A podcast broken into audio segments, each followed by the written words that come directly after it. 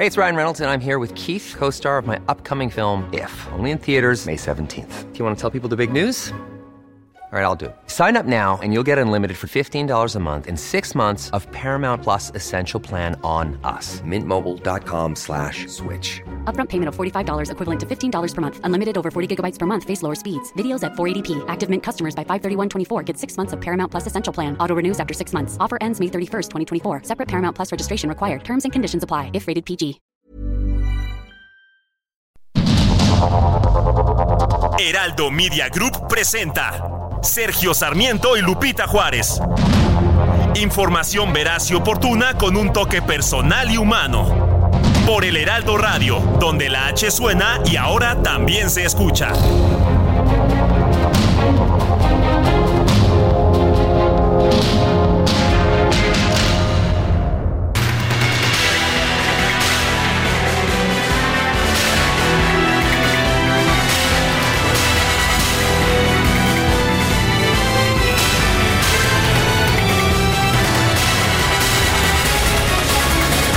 Qué gusto saludarles en este ya viernes, viernes 12 de enero del 2024 y como siempre todo el equipo listo para llevarles lo que es noticia esta mañana en una semana que empezó muy intensa con información de cambios en la fiscalía, con nuevas designaciones, con eh, denuncias de corrupción, señalamientos en los partidos políticos, en fin, así estamos cerrando, empezó intensa y cierra intensa, déjeme decirle. Y bueno, pues en este viernes 12 de enero, la información importante se la tengo en este resumen de noticias, así que vamos, vamos y después los detalles. El presidente López Obrador recibió en Palacio Nacional a los embajadores y cónsules mexicanos acreditados en el exterior a quienes pidió destacar los buenos resultados económicos alcanzados en la actual administración y defender a los conacionales que lo necesiten. La Agencia Internacional de Energía advirtió que el lento procesamiento de permisos, así como la ausencia de una política federal para la adquisición de energía renovable, han inhibido el crecimiento de este mercado en México. La organización Causa en Común denunció que el gobierno federal no ha informado si ya se cumplió la orden de la Suprema Corte de Justicia de desmilitarizar la Guardia Nacional y regresarla a un mando civil. Un informe de la organización Human Rights Watch señala que desde que asumió el cargo en 2018, el presidente López Obrador ha hecho pocos avances para atender los desafíos en materia de los derechos humanos. Bueno, ya dice, el presidente ha señalado, ¿no? Que pues ya no hay tortura, que en México se defienden los derechos humanos, se respetan los derechos humanos, eh, que sí ha habido logros, pero bueno, pues esta organización Human Rights Watch dice que desde el 2018 en que llega el presidente López Obrador, poco se ha hecho, poco se ha visto, no ha habido tantos avances para atender los desafíos en esta materia. La Comisión Nacional de Búsqueda informó que va a prescindir de tres cuartas partes del equipo destinado a la búsqueda de víctimas de contrainsurgencia, esto como parte de la reestructuración interna ordenada por la nueva titular del organismo, Teresa Guadalupe Reyes. ¿Cómo la ve? Va a haber menos personas que trabajen precisamente en esto que ha sido uno de los mayores problemas en nuestro país, de las mayores denuncias, de las mayores peticiones de familiares que tienen personas desaparecidas. Se ha denunciado en eh, esta administración que, bueno, pues eh, quieren borrar y desaparecer dos veces a los desaparecidos, ¿no? Y por lo pronto, bueno, pues ya se informó que va a prescindir de tres cuartas partes del equipo destinado a la búsqueda de víctimas, de víctimas, esto como parte de la reestructuración interna ordenada por la nueva titular del organismo. Distintos colectivos y madres buscadoras protestaron frente a la Secretaría de Gobernación para denunciar que la federación rasuró las cifras del censo de personas desaparecidas presentado en diciembre del año pasado en el gobierno nos dijeron que son muy exitosos, ¿no? Que pues han estado dando resultados y que hay información de personas que han sido localizadas, pero bueno, pues los familiares dicen esto no es eh, así, esto no es verdad. Lo que quieren es presentarnos otras cifras, otros datos. Y la Secretaría de Gobernación informó que algunos de los padres de los 43 normalistas de Ayotzinapa abandonaron este jueves la sesión de la Comisión Presidencial para la Verdad y Acceso a la Justicia. Sin embargo, la reunión continuó con aquellos que sí, pues con los que quisieron permanecer. Por cierto que Vidulfo Rosales, el representante legal de algunos de los padres de los 43 normalistas de Ayotzinapa, denunció que el presidente López Obrador intenta dividir y también distraer la atención pública para no resolver el caso de los jóvenes desaparecidos, esto pues ya en la recta final de su gobierno. Eh, vemos pues ahí un intento claro de ahondar en la división, un intento claro de quebrar eh, la unidad de los padres de familia. Lo que hizo el gobierno es eh, dinamitar la reunión que hoy en día se tenía. No podemos seguir ahorita en la reunión de la COVAC. Estaríamos solicitando una reunión directamente con el presidente para que el presidente de la República nos pueda decir qué es lo que sigue, qué es lo que continúa, cuáles son las líneas pendientes y sobre todo qué va a proceder con la información que el ejército no ha entregado.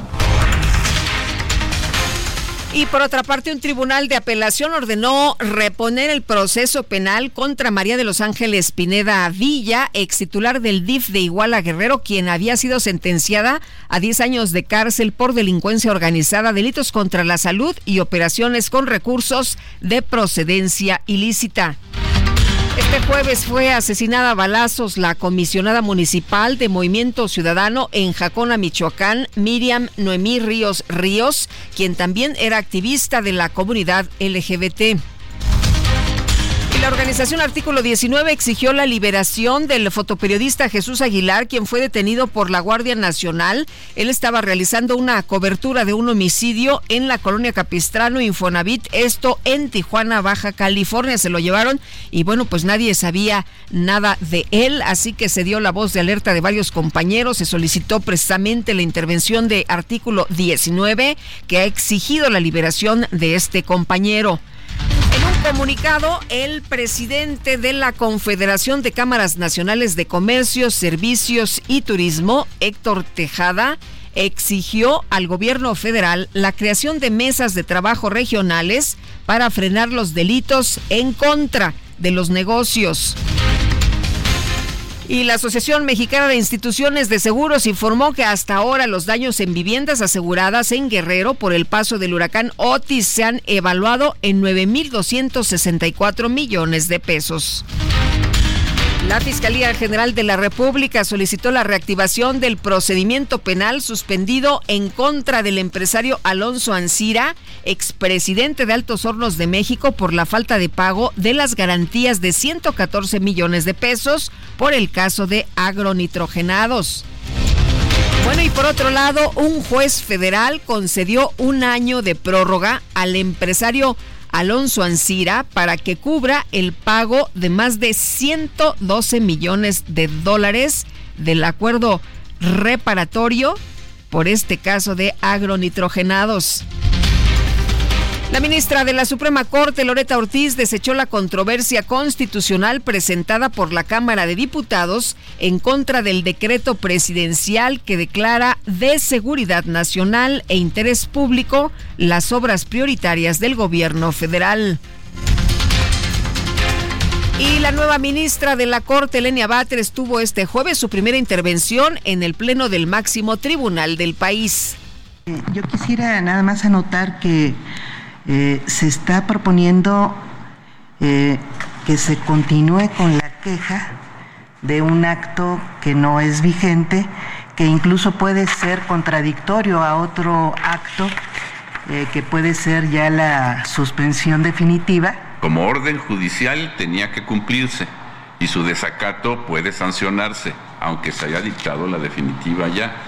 De tal manera que independientemente de que se haya ya dejado sin efecto la suspensión provisional por la definitiva, es necesario revisar si cuando estaba vigente la provisional, la autoridad desacató o no desacató la, suspensión. No porque se haya sustituido por la, por la definitiva quiere decir que se invalidó la provisional. Bueno, y por otra parte, la presidenta del INE, Guadalupe Tadella, afirmó que la decisión del Tribunal Electoral de permitirle nombrar encargados de despacho en distintas áreas del instituto le da tranquilidad porque abre el camino para que haya acuerdos. Y la candidata presidencial de la coalición Fuerza y Corazón por México, Xochitl Galvez, denunció ante línea a Claudia Sheinbaum y al presidente López Obrador por presunto desvío de recursos públicos para la campaña de la morenista que el INE deje de ser omiso y sobre todo que haya medidas cautelares para el presidente. El presidente ya se convirtió en juez, él declarando que la candidata opositora es inteligente, es honesta. Nomás mídanle cuántas declaraciones en mi contra del presidente de la República y cuántas declaraciones a favor de ella. Que se investigue. El propio presidente estaba en contra de la corrupción. Hoy los delitos electorales merecen prisión preventiva oficiosa. Alguien tendría que ir a la cárcel ya por estar desviando recursos públicos. Bueno, y ante las críticas por el pacto político firmado con el PRI en Coahuila, el dirigente nacional del PAN, Marco Cortés, acusó al presidente López Obrador de ser el único mafioso. Bueno, el presidente les dijo que eran unos mafiosos, ¿no? Que cuando pues eh, había broncas con el botín, se armaba el motín, algo que ya había ah, pues afirmado, que ya había señalado eh, Mario Delgado, el eh, dirigente de Morena, pero bueno, el presidente ayer lo reiteró, aseguró que en toda democracia, en el mundo, lo más normal es que se realicen acuerdos, es lo que dice el dirigente nacional del PAN, Marco Cortés, que dice, bueno, bueno, a ver, aquí el único mafioso es el presidente.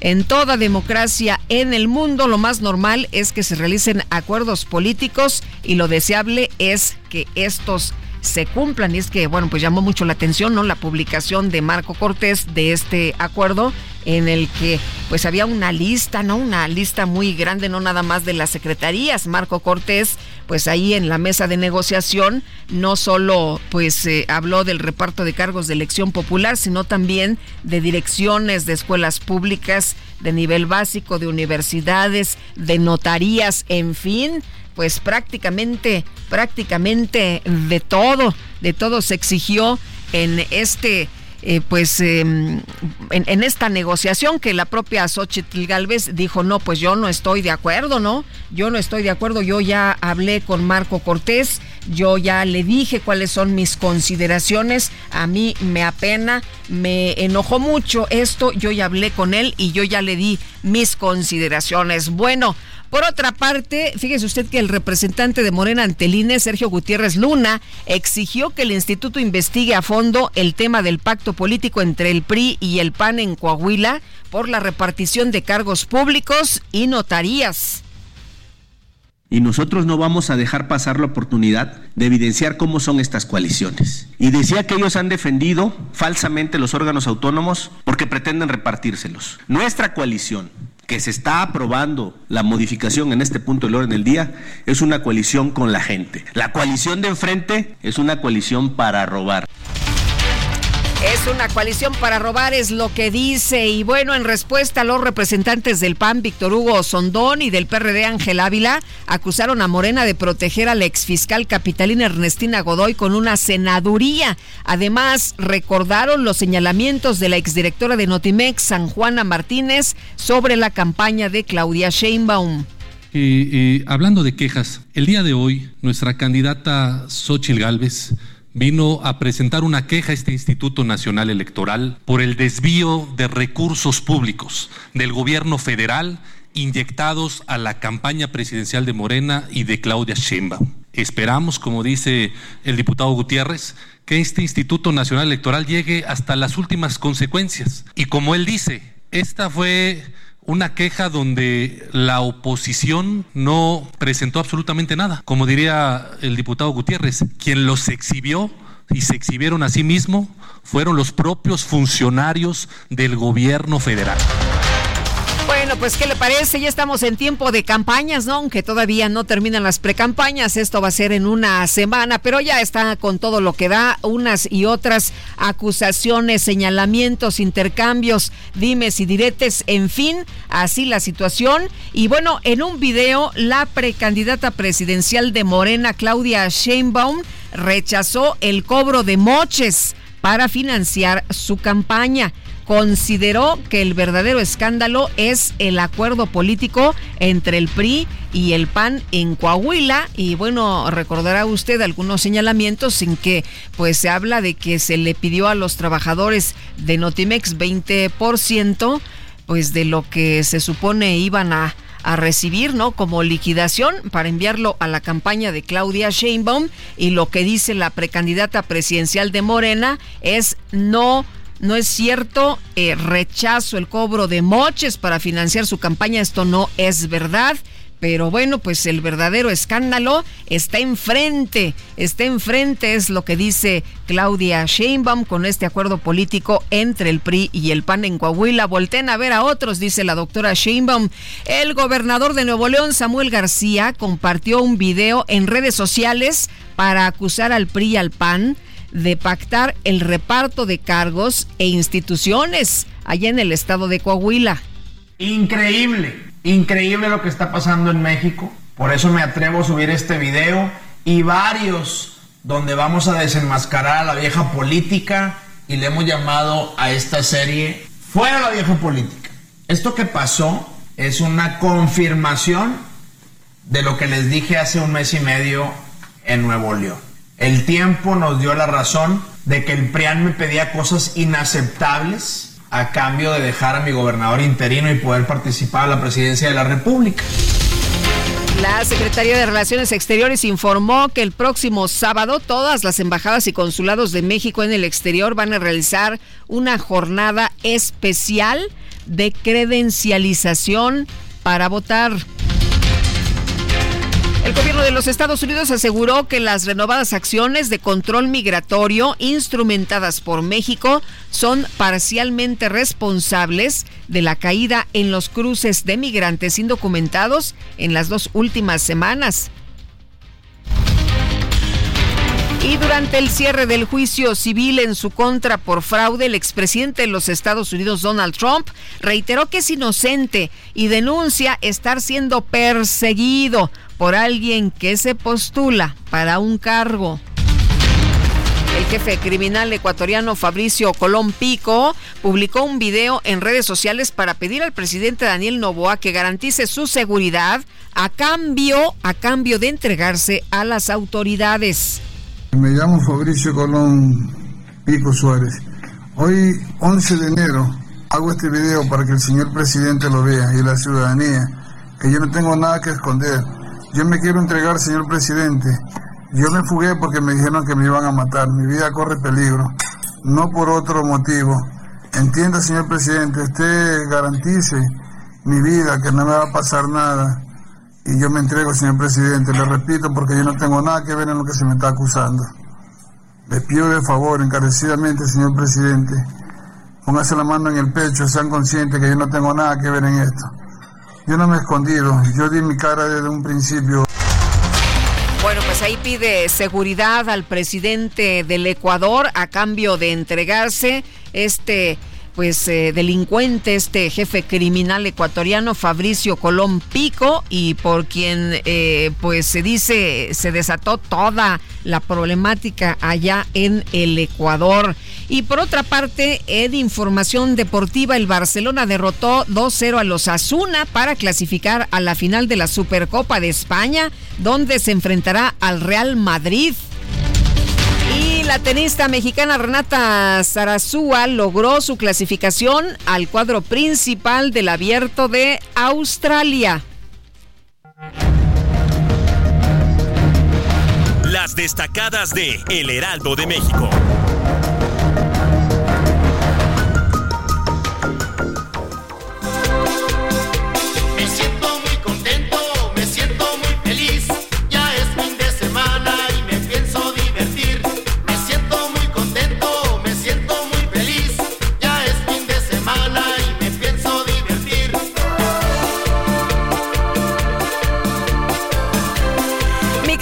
González, te veo feliz, feliz.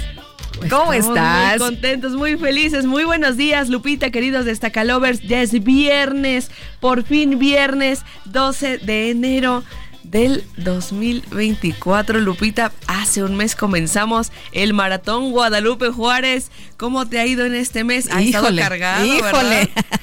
Ha estado muy, muy intenso, ¿eh? Muy intenso, sí. Pero esta mañana feliz, feliz, porque por fin llegamos al fin de semana, que esta semanita la verdad es que personalmente y a todo el equipo se nos hizo larga. Estuvo rudo, ¿verdad? Estuvo, rudo, sí. Aparte, pues no han pagado, cae hasta la otra semana. Entonces, pues sí, eh, ha estado larguita, pero estamos muy contentos de que por fin llegamos a la otra orilla, como dice nuestro querido Julio Oye, pero sí llegamos, ¿no? Sí llegamos, hoy es 12. Se logró, se logró por fin, por fin.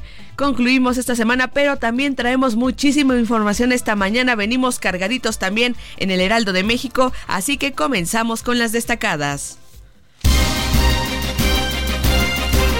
En primera plana, por caso Ayotzinapa, descalifica Andrés Manuel López Obrador al GIEI y a jesuitas. El presidente dijo que seguirá hablando de Iguala porque no puede quedarse callado ni ser parte del pacto de silencio. País, presidente y embajadores defender a mexicanos pide el presidente. Ejecutivo llama a poner el nombre de México en alto. Ciudad de México con 71 motopatrullas refuerza seguridad. El jefe de gobierno Martí Batres destacó las acciones de la Secretaría de Seguridad y la Fiscalía para los buenos resultados en materia de seguridad. Estados piden abrigarse frente frío 26 trae heladas a 22 estados. Se reportaron temperaturas mínimas de menos 15 a menos 10 grados Celsius y heladas en sierras de Chihuahua y Durango. Orbe, Estados Unidos se suma a combate contra el narco, envía a altos cargos militar y antinarcóticos a Ecuador para abordar la crisis de violencia. Plaza México vuelve la fiesta brava. La empresa da a conocer los nueve carteles de su reapertura tras la suspensión de actividades. Y finalmente, en mercados por turistas extranjeros aumentan ingresos. Según datos del INEGI, en noviembre de 2023 entraron al país 2.482 millones de dólares amigos, hasta aquí las destacadas del Heraldo. Muy feliz viernes. Gracias, Itzel. Igualmente, muy buenos días. Feliz viernes. Se oye muy bien, como lo dijiste. Y bueno, vámonos, vámonos a la música. que estaremos escuchando esta mañana? Pues un 12 de enero, así que el día de hoy le estaremos armando aquí su pachanga conocida como María José o La Josa, ¿no? La Josa para los cuates es una cantante y actriz mexicana. Muy chavita empezó en eh, esta carrera, formó parte del grupo Cabá uno de los más importantes del pop de los años 90 en nuestro país, una de las consentidas y en la votación de ayer, pues ya sabe, ya sabe, ganó la Josa, la consentida aquí esta mañana. Le decíamos un muy feliz cumple y le estaremos escuchando. Queremos escuchar sus saludos, opiniones, comentarios. Si puede escribirnos, por favor, mándenos esta mañana sus opiniones. Y también, si quiere, pues mandarnos una notita de voz a nuestro WhatsApp, que es el 55 2010 96 47. Nos gustaría escucharlos esta mañana. 55 2010 96 47. Regresamos.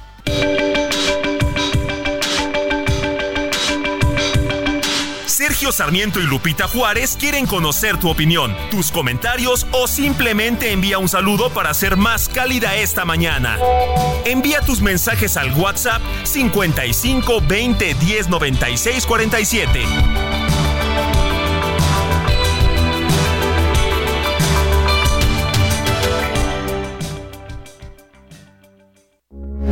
Heraldo Radio, con la H que sí suena y ahora también se escucha.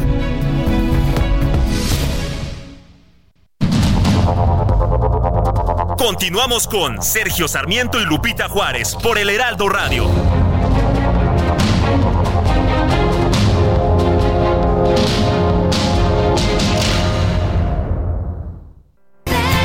Estamos escuchando a María José en su cumple, que es el día de hoy.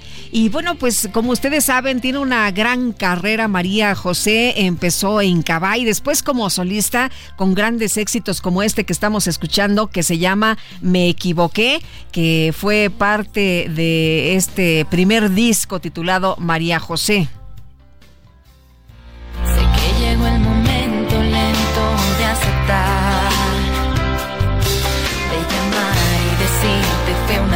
Por cierto, estos eh, eh, temas, ¿Quién eres tú? y Me equivoqué, el que estamos escuchando, se colocaron en el top 15 en la radio de México con muchísimo, muchísimo éxito en su carrera en solitario María José, así con el pie derecho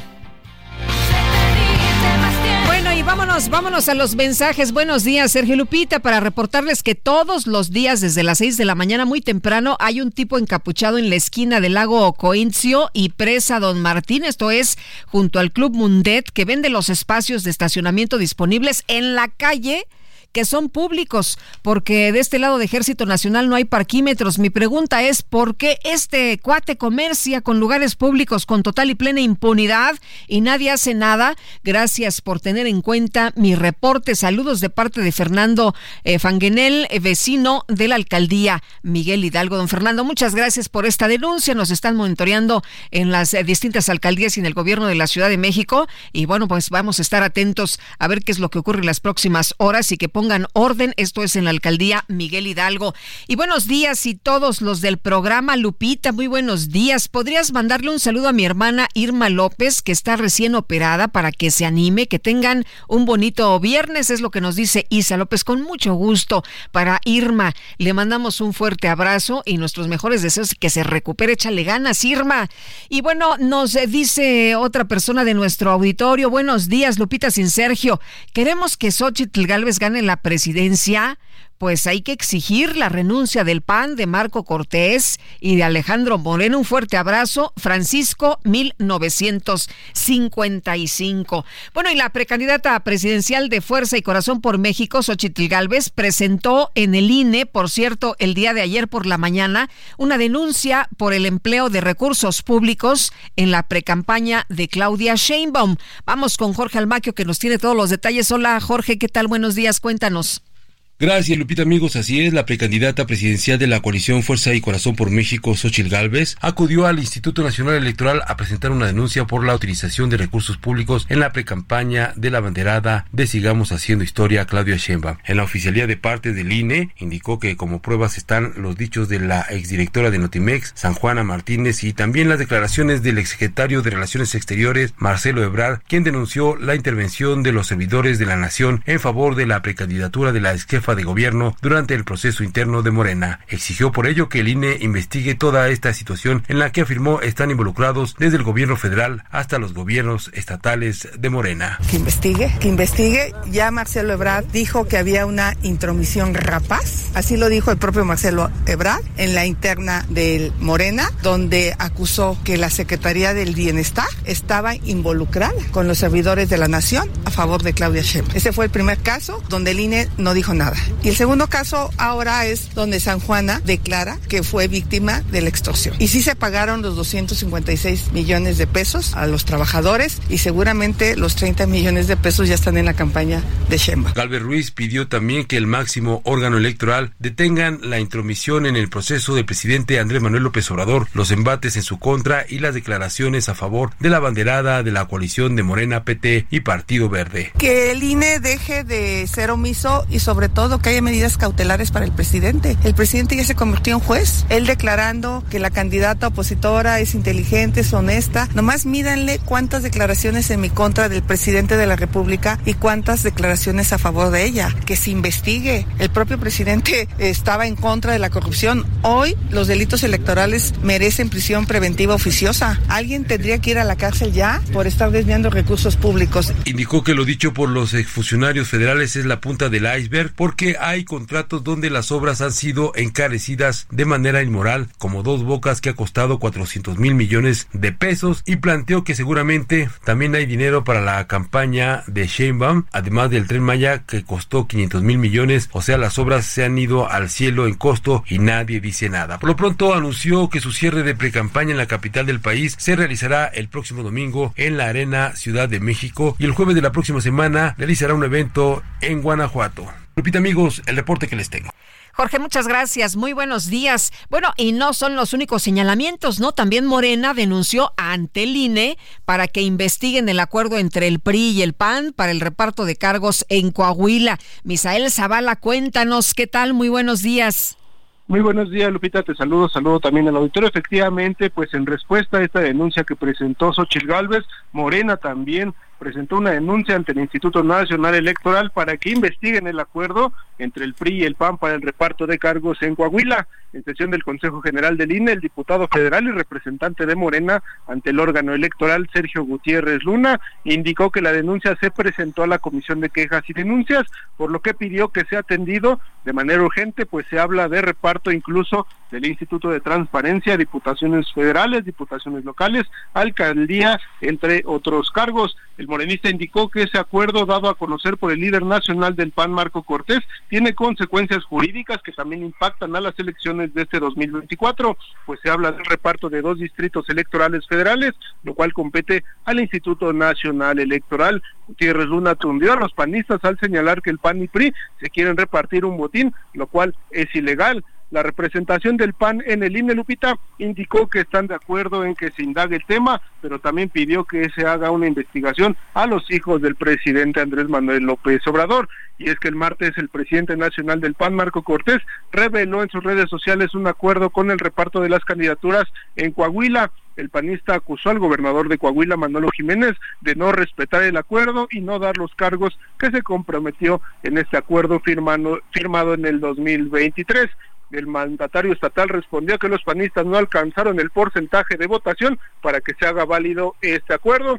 Por estas situaciones, pues ya se pidió al Instituto Nacional Electoral, en específico a la, Comisión de Quejas y Denuncias de este órgano electoral, para que indague esta situación. Lupita, hasta aquí la información. Muy bien, pues Misael, hay señalamientos de ambos lados, ¿no? Y esto es lo que veremos seguramente de aquí en adelante hasta que terminen las campañas.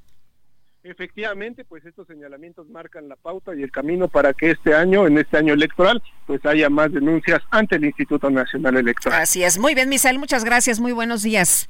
Gracias, muy buen día. Hasta luego. Bueno, en el caso de Claudia Sheinbaum, ella señala que es falso, que es mentira que se estén empleando recursos públicos para su precampaña, mientras que Xochitl Galvez, la precandidata presidencial de la oposición, ha rechazado el acuerdo electoral entre el PAN y el PRI en Coahuila, que fue pues revelado, ¿no? Ahí por Marco Cortés, líder del PAN, a través de sus redes sociales.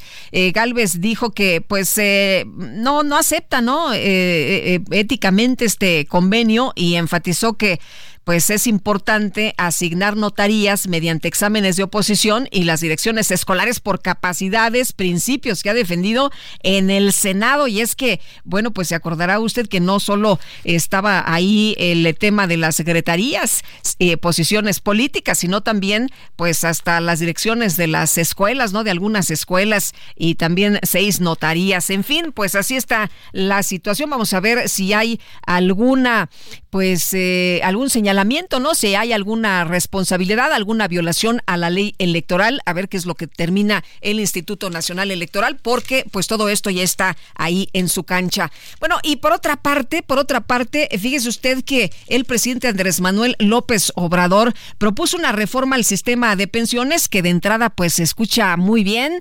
100% de su salario, ¿no? Eh, revertir este esta reforma del 97 para que todo mundo en vez del 50 pues reciba el 100 no se oye nada mal. Y vamos a platicar con Guillermo Zamarripa, presidente de la Asociación Mexicana de Administradoras de Fondos para el Retiro. Guillermo, ¿qué tal? ¿Cómo estás? Muy buenos días.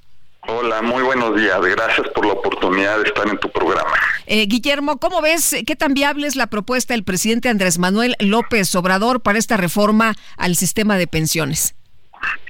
Eh, yo, yo creo que aquí vale la pena empezar por hacer un, un recuento de lo que sucedió. El domingo el presidente en un evento en Blanco habla, y usa el término como indicaste, revertir la, la reforma y dice una serie de cosas, entre ellas que él considera que la pensión digna es que se retiren con el 100% del sueldo, ¿no?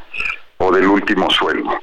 El martes por la mañana, el propio presidente, en su conferencia mañanera, hace una serie de, de precisiones que son muy importantes para entender realmente hasta dónde puede llegar. La primera es que reconoce que él hizo una reforma en el 2020 y le da crédito al sector privado por haber apoyado con los aumentos en la cuota de aportación.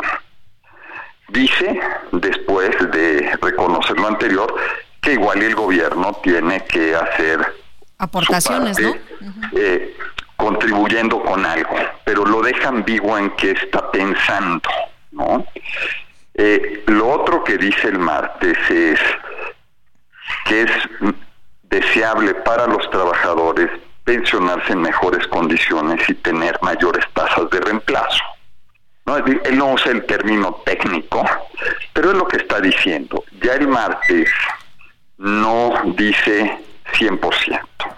Y, y aquí, ¿por qué yo creo que hay ese, esa, el otro que dice es que la administración de los repúblicos podrá ser con entidades públicas o privadas, que es como hoy está el sistema. Hay entidades públicas y hay entidades privadas participando, administrando los recursos y los trabajadores y las trabajadoras tienen opciones de elegir entre 10 distintas administradoras que tienen distintas visiones de inversión, eh, estrategias de negocio, eh, modelos de atención al cliente, etcétera. Entonces, nos da un poco más de claridad. Y lo otro que, deja en claro el martes es que están preparando, como diciendo, es algo que se está revisando, no que sea algo que ya tengan y este habla de una temporalidad en su mandato. Entonces, ¿por qué? Porque estos temas son muy complejos, hay que hacer muchas estimaciones y yo creo que el martes el presidente es el, el primero que da claridad y trata de dar cierto orden a la discusión. Ahora, ya en este contexto de lo que él dijo el martes, lo que vemos nosotros son tres cosas. La primera, eh, revisar eh, el marco legal para mejorar. Pues nadie puede estar en desacuerdo. Siempre el marco legal es perfectible, hay cosas que que pueden no estar funcionando, que no se previeron, hay cosas que sí se pueden mejorar para todos. Entonces, un, llamado a pensemos y, mejoremos, pues yo creo que lo vemos bien, ¿no? Y el segundo tema que es muy importante, en todos estos temas pensionarios, eh, hay beneficios y hay costos. Y lo que se tiene que ponderar es justamente ambos, hasta dónde se puede mejorar sin caer en un costo que sea demasiado para el país. Y yo creo que ese es el otro punto de la discusión que está velado en lo que él eh, en lo que él mismo dice porque dice estamos preparando estos ¿por qué? porque esto hay que evaluarlo y, no es eh, tan así, ah, a ver, subimos a tal nivel y ya, y, es algo grave. O sea, no es de, de un día para otro, ¿no? No es, y no es de un día para otro y la consecuencia de, de, de un numerito puede ser enorme. Entonces son de las cosas que tienes que sentarte a evaluar cómo le vas a hacer. ¿No? Entonces yo creo que también eh, eh, nosotros vemos ese tono más moderado del martes, como algo muy bueno porque lo que está diciendo es, a ver, esto lo tenemos que revisar y pensar pros, contras, beneficios y costos y ver qué es asumible, ¿no? Claro. Y, y, número tres, nosotros en la asociación reconocemos eh, que el sistema sí tiene retos y quizás hay, hay, hay otros a, lo, a los que él mencionó en, en, en esto que es la tasa de reemplazo, pero por ejemplo el ahorro voluntario. El ahorro voluntario es uno de los grandes pendientes del sistema que se puede trabajar para mejorarlo y que apuntale mejores pensiones. Entonces, eh, digamos, así es como lo vemos y yo creo que eh, lo que pasó mucho el lunes eh, en la opinión pública y demás es ante una declaración que fue general y que daba cierta ambigüedad, se generó mucha eh, especulación y por eso fue muy bueno lo que hizo el martes. Sí, Guillermo, porque eh, se hablaba, ¿no? Que el gobierno podría participar con la administración de, de las Afores y todo el mundo dijo, bueno, pues es que el gobierno eh, tradicionalmente no ha tenido pues como muy buenos resultados cuando mete la mano y entonces la gente cuando dijo, a ver, por una parte, si me das el 100%, pues no me voy a enojar, ¿no? De, de mi pensión, pero por otra parte, pues ya no me gusta mucho el que pudieras administrar mi dinero. Sí, sí, sí, se, hizo un vacío y por eso el martes aclaró, podrá ser administradora pública o privada como las AFORES, que de hecho es el régimen que, que tenemos hoy. Entonces como que de alguna manera da claridad en que eh, lo que dijo el domingo no va por lo que se estaba especulando el lunes, que es justamente lo que mencionas, ¿no? Bueno, eh, Guillermo, y, y, de todas formas tenemos que conocer bien, ¿no? O sea, esta es como una idea que se lanzó para la discusión, una propuesta, pero eh, tenemos que ver bien, porque todavía no está, no la ha presentado, no conocemos bien de qué se trata, no tan, o sea, no, no tenemos tampoco, pues, cuáles van a ser los alcances o cuáles son eh, los planteamientos de las modificaciones o cómo, pues, pensarían ellos en, en su operación, ¿no? Mira, lo, lo que se entiende de lo que dices que es algo que están evaluando y revisando y la implicación de eso es que no tienen un texto, ¿no? Y que no tienen algo ya en concreto de lo que dicen. Yo, de algunas conversaciones que he tenido esta semana, eh, eso, eso que se infiere es correcto, no hay un texto, no hay una definición, no hay algo sobre lo que platicar, ¿no? Eh, y eh, el, el, otro tema es, hay el ofrecimiento que cuando esto, si, si se llega a plasmar en una idea de mejorar el sistema, se va a platicar. Entonces, esto va a seguir, es un proceso normal de eh, cómo siguen este tipo de cosas y que yo en el caso de la reforma del 2020 lo puedo atestiguar porque fui parte del grupo que estuvo participando por parte del sector privado. Fue un proceso de varios meses, infinitas reuniones, eh, revisión, números, etcétera, eh, de, negociación, de, de pláticas y, así como estuvo la reforma del 2020, en muchos otros eh, temas hay este diálogo. Entonces lo que hay es el ofrecimiento que si se llega a, tener esto, se va a platicar antes eh, y, se va a revisar y con eso yo creo que estamos pues ya muy tranquilos nosotros de que si llega a haber algo, va a haber diálogo, lo vamos a, revisar y se va a hacer algo constructivo. Muy bien, pues Guillermo, muchas gracias por conversar con nosotros esta mañana. Muy buenos días.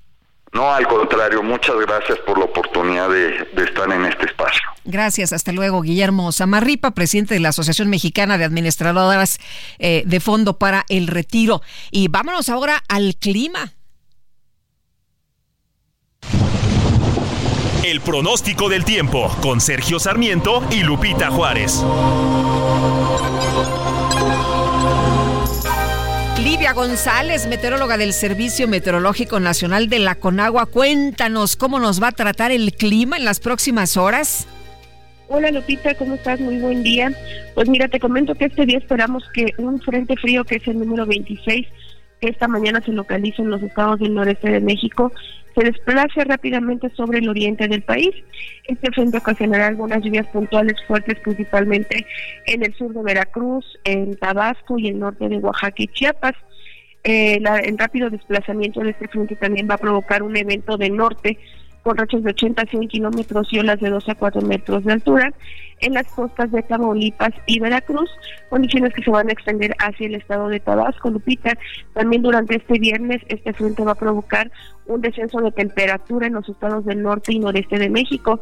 Es importante mencionar que este descenso de temperatura eh, se va a percibir, pero hasta el día de mañana, aquí en el centro del territorio nacional, con respecto al día de hoy, eh, en las zonas del centro de México, incluyendo obviamente la Ciudad de México, eh, sentiremos un ligero un, un, descenso más bien de las temperaturas para el día de mañana con respecto al día de hoy.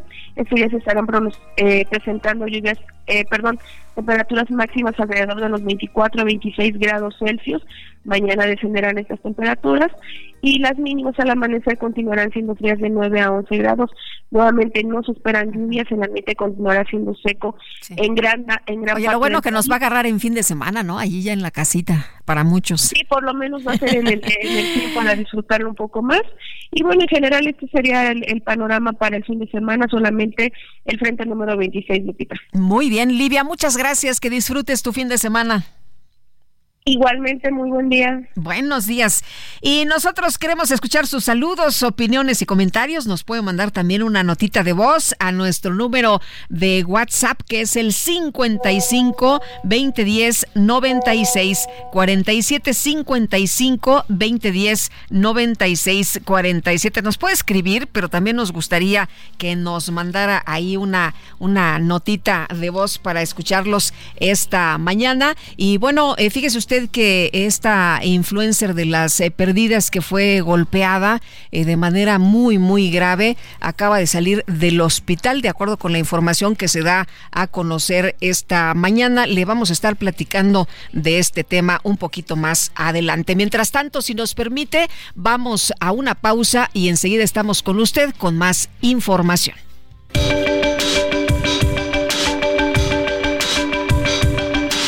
Sergio Sarmiento y Lupita Juárez quieren conocer tu opinión, tus comentarios o simplemente envía un saludo para ser más cálida esta mañana. Envía tus mensajes al WhatsApp 55 20 10 96 47.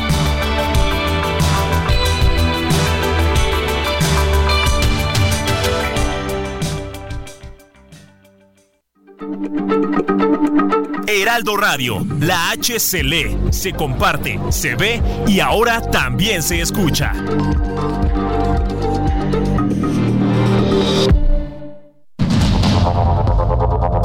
Continuamos con Sergio Sarmiento y Lupita Juárez por el Heraldo Radio.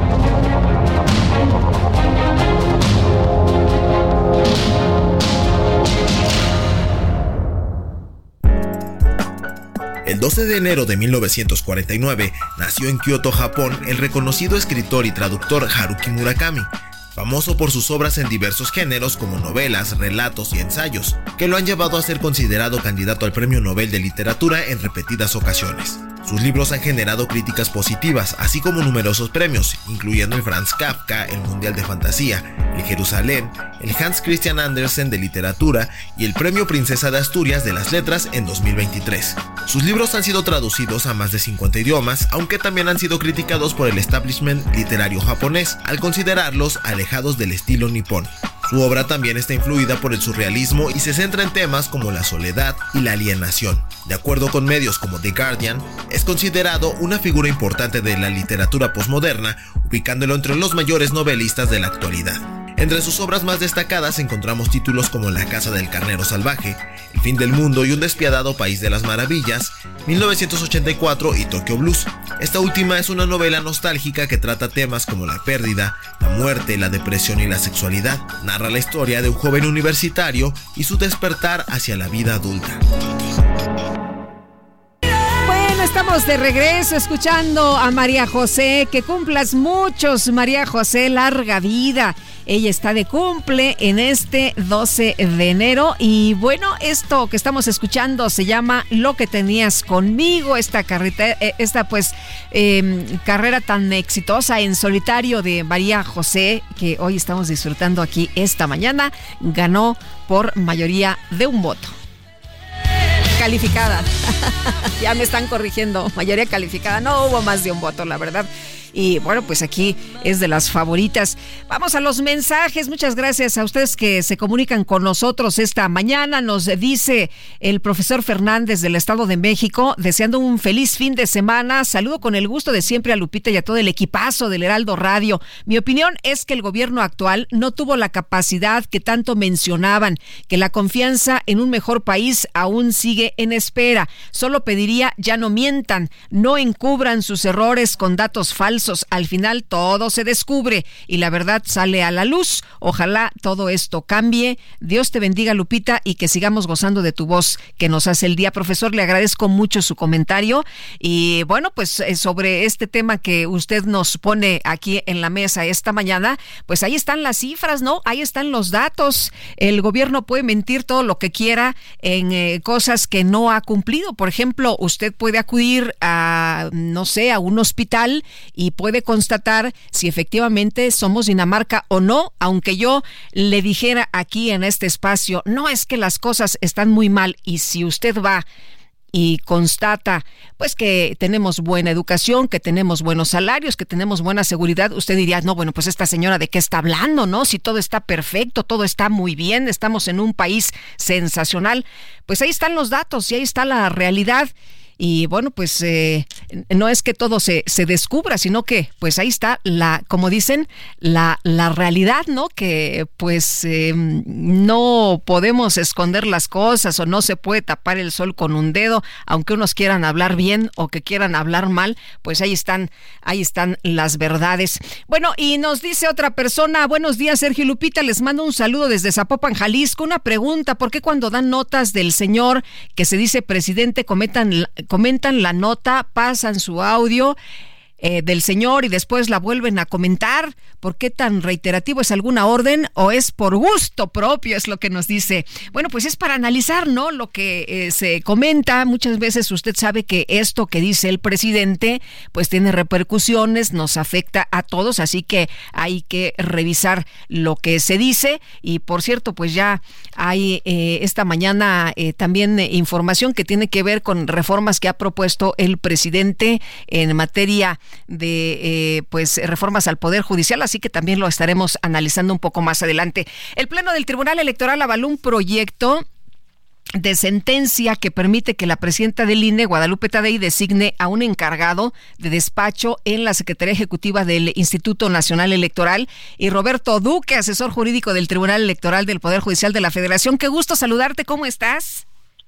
Muchísimas gracias, Lupita. Pues un privilegio, muy contento por estar nuevamente en tu prestigiado espacio. Muchas gracias por la invitación. Oye, Roberto, pues eh, decía Guadalupe Tadei, ni más atribuciones ni menos atribuciones. Cuéntanos, ¿qué fue lo que hizo el tribunal? El Tribunal Electoral valoró una demanda, eh, eh, Lupita, digamos una impugnación que presentaron varios partidos políticos, entre ellos el PRI y Morena, es decir, partidos pertenecientes a diferentes coaliciones. Fueron al tribunal estos partidos señalando que el acuerdo del INE con un mecanismo especial para designar a las direcciones y a la Secretaría Ejecutiva del INE era contrario a la normatividad del propio INE. Entonces el Tribunal Electoral valoró a ver si era cierto esto, de que era contrario o no a las normas del INE y la sentencia que acaba de emitir el tribunal pues es que en efecto contravenía, no era acorde el acuerdo del, INE con el reglamento del propio INE. Eh, se mencionaba en la, en la entrada que se le dan facultades a la presidenta del INE para hacer los nombramientos unipersonalmente. Quien le da esas facultades es el reglamento y no es un reglamento nuevo, además, eh, Lupita. Este es un reglamento que señala explícitamente y muy claramente que la presidenta del INE, en caso de ausencia de la Secretaría, eh, del titular de la Secretaría Ejecutiva o de las direcciones, nombrará encargadurías de despacho. Esta norma del reglamento del INE puede gustarnos o no gustarnos, pero para que cambie tendría que ser a través del propio reglamento. En este caso fue un acuerdo que está abajo de los reglamentos en jerarquía normativa y por lo tanto el tribunal dijo, no, debe prevalecer el reglamento, que es quien faculta a la presidenta para las encargadurías. Ahora, la consejera presidenta eh, puede mantener encargados de despacho, ¿no? eh, en estos momentos sin que tenga eh, el aval de, de, los demás consejeros, lo que nos decías, o sea, ella tiene ya la facultad de acuerdo con lo que marca la norma. Exactamente, la norma le da esa facultad a la presidencia del INE, no a esta presidencia, no es una norma nueva, esto viene de los tiempos de José Waldenberg, ¿no? El primer INE, digamos, eh, el primer IFE autónomo como como conocemos a la institución hasta hasta hoy, ahora ya con la denominación de, de INE, eh, y entonces eh, efectivamente las normas internas que se ha dado el propio INE, y te lo preciso, es el artículo 16 del reglamento, es el que señala esta facultad de la presidencia del INE, que en caso de que no se logre la mayoría de ocho votos de entre las once consejerías para nombrar a la persona secretaria ejecutiva o a ciertas direcciones ejecutivas del INE, que son bien importantes para la operación de la elección, eh, entonces procede la figura de las encargadurías, que ya llevan operando Lupita varios meses. Es decir, eh, que yo sepa, hoy por hoy están eh, completas, digamos, estas direcciones ejecutivas en cuanto a que tienen un titular, solo que no está,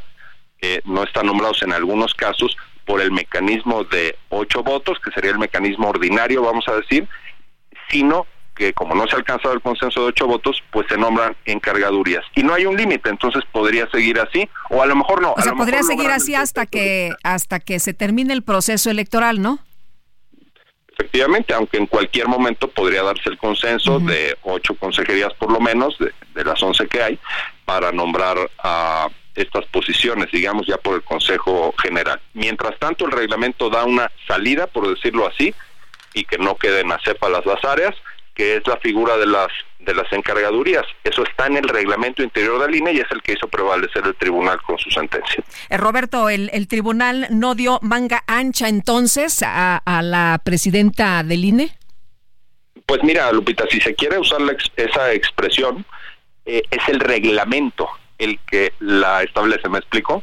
El reglamento es el que dice, y esto puede gustarnos o no gustarnos, pero el reglamento que se dio el propio INE como su normativa interna de funcionamiento señala que la presidencia del INE es quien nombra las encargadurías en caso de que haya ausencias en la titularidad de, de estos órganos ejecutivos, Entonces, como la Secretaría Ejecutiva, como bien dices, Lupita, que es la, la más importante. Entonces, es el propio reglamento el que le da esta facultad. Eso es muy importante precisarlo. Ahora, eh, llamó la atención también la manera en que se ha votado últimamente, ¿no? Y, y, este nuevo acuerdo, pues no es la excepción, eh, que fueron tres eh, votos de los magistrados, pues los, los dos Felipes y también de la, la presidenta del tribunal en contra de Reyes Rodríguez y de Yanino Talora.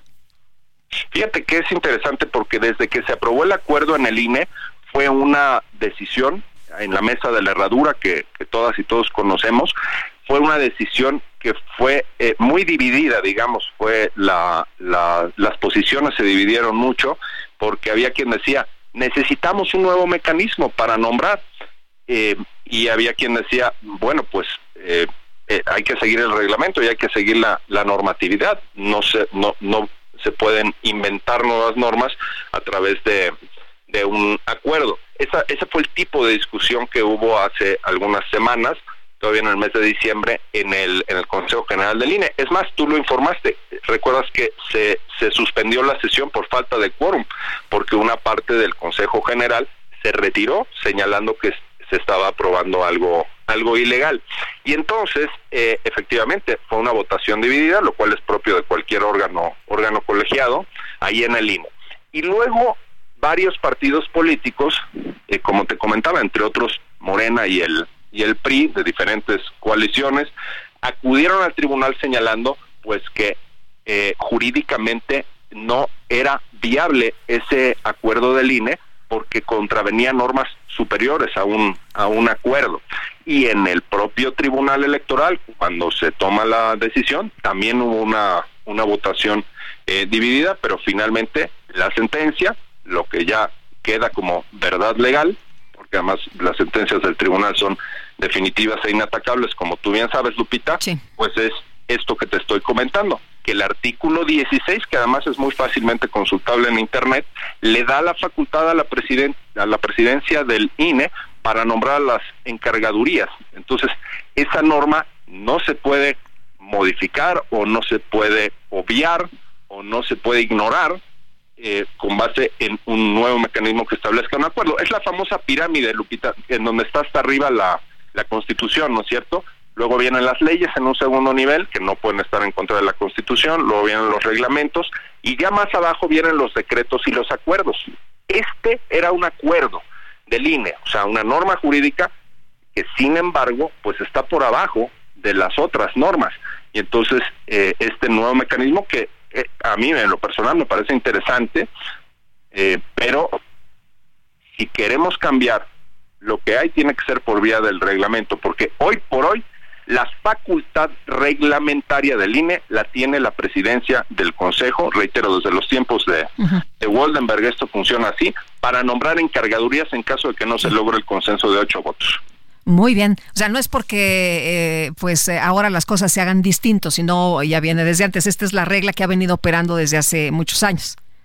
Exacto, y se quiso establecer una nueva regla por parte del, del INE a través de un acuerdo y eso es lo que varios partidos consideraron que, que era eh, jurídicamente incorrecto, fueron al tribunal y el tribunal pues en efecto determinó en su sentencia que no era acorde este nuevo mecanismo con las normas reglamentarias del INE. Muy bien, pues Roberto, muchas gracias. Como siempre, que tengas muy buen día. Me da gusto saludarte.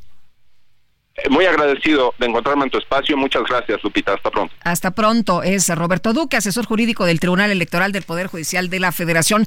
Bueno, en información de último momento, como ya le adelantaba, el presidente López Obrador está haciendo un anuncio y bueno, en este dice que el próximo 5 de febrero va a presentar el paquete de reformas para el bienestar que incluye las del Poder Judicial al INE también la de pensiones y escuche usted lo que no le gusta, los órganos autónomos. El presidente dice que el próximo 5 de febrero, además de presentar las pues le dice paquete de reformas para el bienestar, está planteando la desaparición de órganos autónomos. Bueno, pues se va a meter la mano en el Poder Judicial, en el INE, en las pensiones, en fin, en todo esto y la desaparición que no ha quitado el dedo del renglón desde que llegó, que dice que a él no le gusta el INAI, que no le gustan los organismos autónomos. Bueno, pues ahí está la desaparición de estos órganos. Y vámonos con el Químico Guerra. El Químico Guerra con Sergio Sarmiento y Lupita Juárez. Químico Guerra, ¿cómo te va? ¿De qué nos platicas esta mañana? Muy buenos días. Lupita, de una noticia verdaderamente desconcertante. Fíjate que el viernes 22 de diciembre pasado, viernes antes de Navidad, por la tarde, el Congreso del Estado de Quintana Roo emitió un acuerdo por medio del cual deja sin efectos la concesión a favor de desarrollos hidráulicos de Cancún, mejor conocido como Aguacán, para la operación del sistema de agua potable y alcantarillado efectiva a partir del primero de enero de este año, del 2024. O sea, el viernes por la tarde antes de Navidad, saca un acuerdo donde le quita una concesión a una empresa efectivo el primero de enero.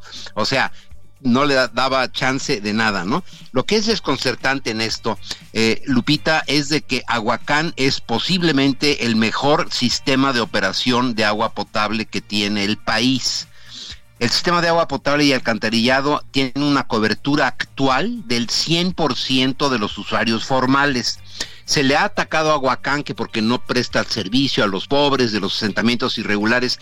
Aguacán está impedido legalmente Lupita, a darle servicio a un asentamiento irregular porque no cuenta con boleta predial, no cuenta con documentos, no pagan impuestos, etcétera, y cometería un delito, Aguacán, si le diera suministro de agua potable a estos asentamientos irregulares, que siguen irregulares pues, por las autoridades, ¿no? Que no los han regularizado. Pero lo que más me llama la atención, y llamen pues, eh, que, he estado en varios programas eh, con ustedes, hablando de la excelencia que tiene Aguacán. Para darte un dato, es el único sistema de agua potable y alcantarillado que tiene plantas de tratamiento de agua residual con una calidad, como yo se los he comentado a ustedes desde allá, que he estado en esas plantas, donde puedes comer en el piso de una planta de tratamiento de aguas negras. ¿eh? Es verdaderamente impresionante. porque La calidad del agua que se trata por parte de Aguacán, o sea, el tratamiento que le da a las aguas negras,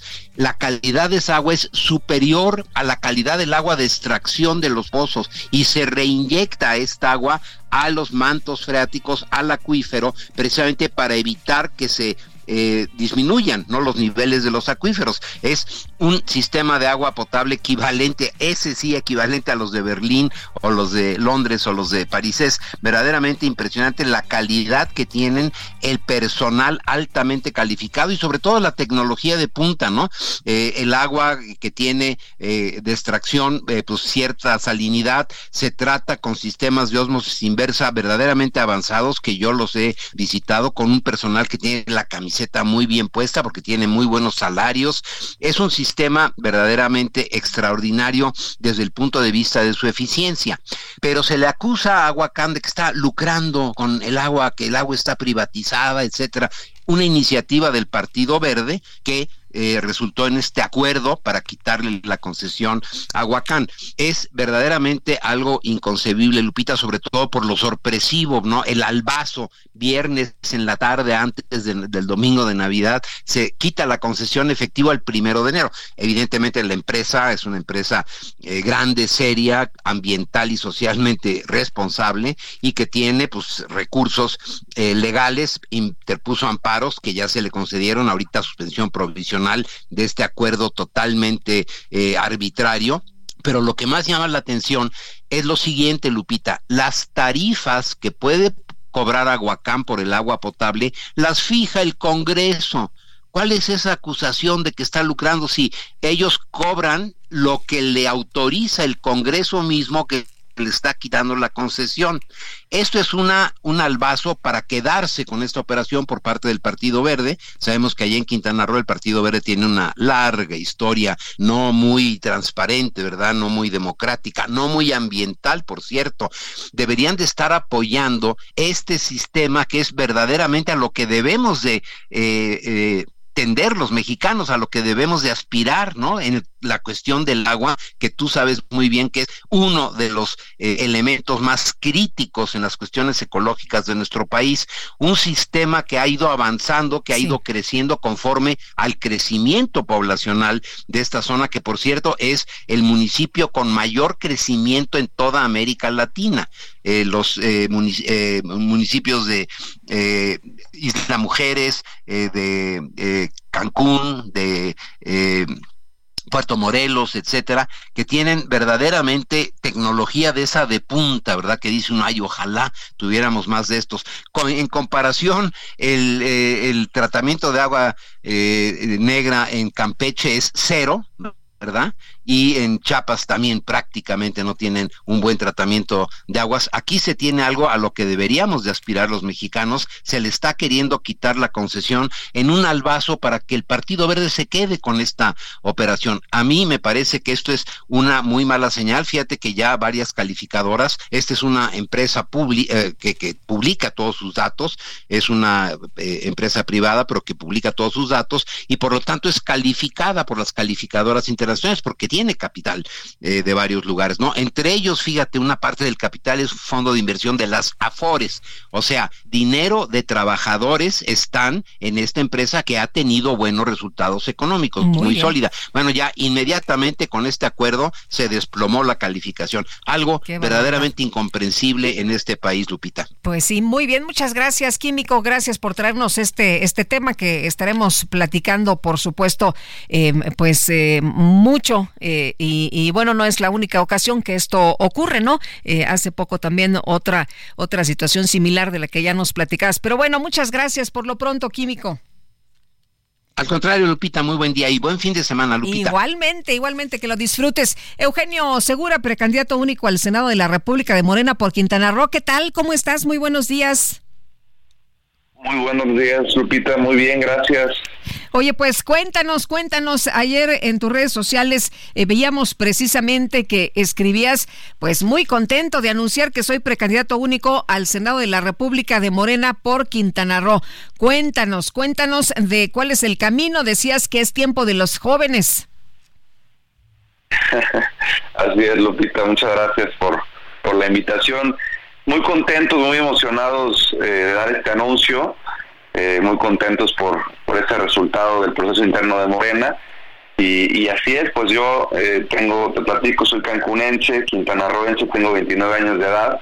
Hoy soy secretario de Finanzas y Planeación del Gobierno del Estado y ahora pues tengo esta nueva encomienda de ser precandidato al Senado por, por mi estado, así que estamos muy emocionados y listos para lo que viene listos para lo que viene. Oye, por lo pronto nosotros tenemos un corte. Si me permites, eh, vamos a, a la pausa y de regreso seguimos conversando. ¿Te parece bien? Claro que sí. Muchas gracias. Bueno, por lo pronto, por lo pronto, ahí le, le, anuncio que estaremos de regreso con Eugenio Segura, quien, pues, eh, como usted escuchó, es el precandidato único al Senado de la República de Morena por Quintana Roo. Vamos a conversar un momento más. Mientras tanto, le quiero recordar que se puede comunicar con nosotros a nuestro número de WhatsApp, que es el 5520 10 96 47. Regresamos.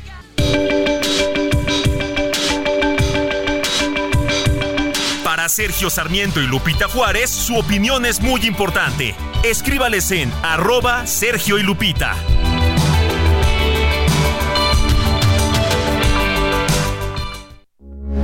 Heraldo Radio, con la H que sí suena y ahora también se escucha.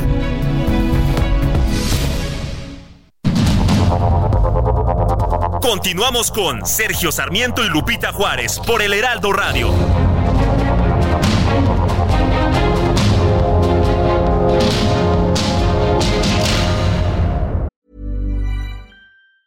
Burroughs Furniture is built for the way you live.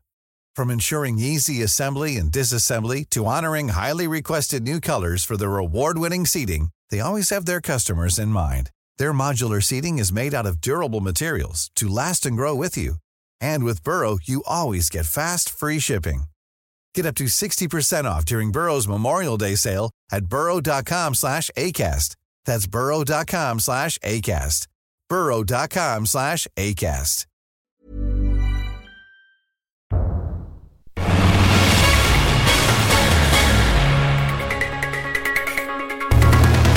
De regreso. Estábamos platicando con Eugenia Segura. Regresamos con él, Eugenio Segura, precandidato único al Senado de la República de Morena por Quintana Roo, que te conocen como Gino Segura por allá, ¿verdad? Así es, Lupita. Muy buenos días.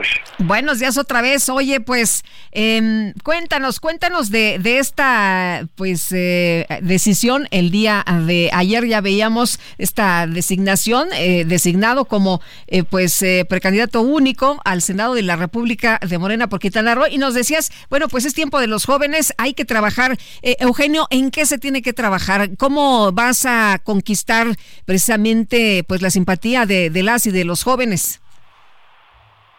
Así es, pues, pues mira, yo creo que eh, es muy importante hablar de dos vertientes.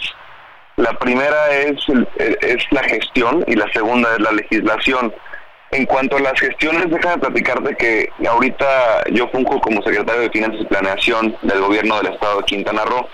Y como bien sabemos, la gobernadora Mara Lezama es una gran, gran gestora. Ha podido gestionar recursos federales de todo tipo. Tenemos hoy muchísima obra pública en el Estado y gran parte de eso es eh, por, sus habilidades de, de gestión y, y, y, poder gestionar esos recursos ante la federación. Y a mí me ha tocado semana con semana, prácticamente todos los lunes estoy allá en la Ciudad de México, darle seguimiento a esta gestión. Y eso es sumamente importante para que estas eh, obras, estos proyectos eh, se concluyan, ¿no? Entonces, yo creo que teniendo una voz más eh, en el Senado y trabajando de la mano, por supuesto, con el gobierno del Estado, con los 11 municipios que tenemos, podremos gestionar más recursos y más proyectos en la federación. Y creo que ese es un punto fundamental. El Ah, otro punto... Sí, no dime. Sí, no, el otro punto que te quería platicar también es, es la legislación, ¿no? Sabemos que ese es el, la primera función, ¿no? El, objetivo de los legisladores de la Cámara Alta y creo que también podemos apoyar mucho desde allá a nuestro estado, a Quintana Roo, con una legislación pues eh, que beneficie al estado y, por supuesto al país. Em, Eugenio, eh, nos dices que eres titular de la Secretaría de Finanzas, has estado trabajando con eh, la gobernadora, eh, vienes cada, cada semana por acá a la Ciudad de México para pues plantear beneficios y llevar recursos para, para la entidad. ¿Vas a dejar el, el, cargo en los próximos días o qué es lo que sigue para ti? Así es, dejaré el cargo como lo marca la ley en marzo, eh, justamente antes de que empiece la campaña, tendremos una campaña de tres meses, marzo, abril y mayo, y, antes de que inicie estaré dejando el, cargo. Oye, ¿cómo viste el proceso, el proceso interno en eh, Morena para la designación? ¿Cómo estuvo? Pues muy bien, yo creo que es eh, muy importante tener partidos que que utilizan ese tipo de, procesos, procesos eh, democráticos, ¿no? Como el que es el, el de mi partido Morena.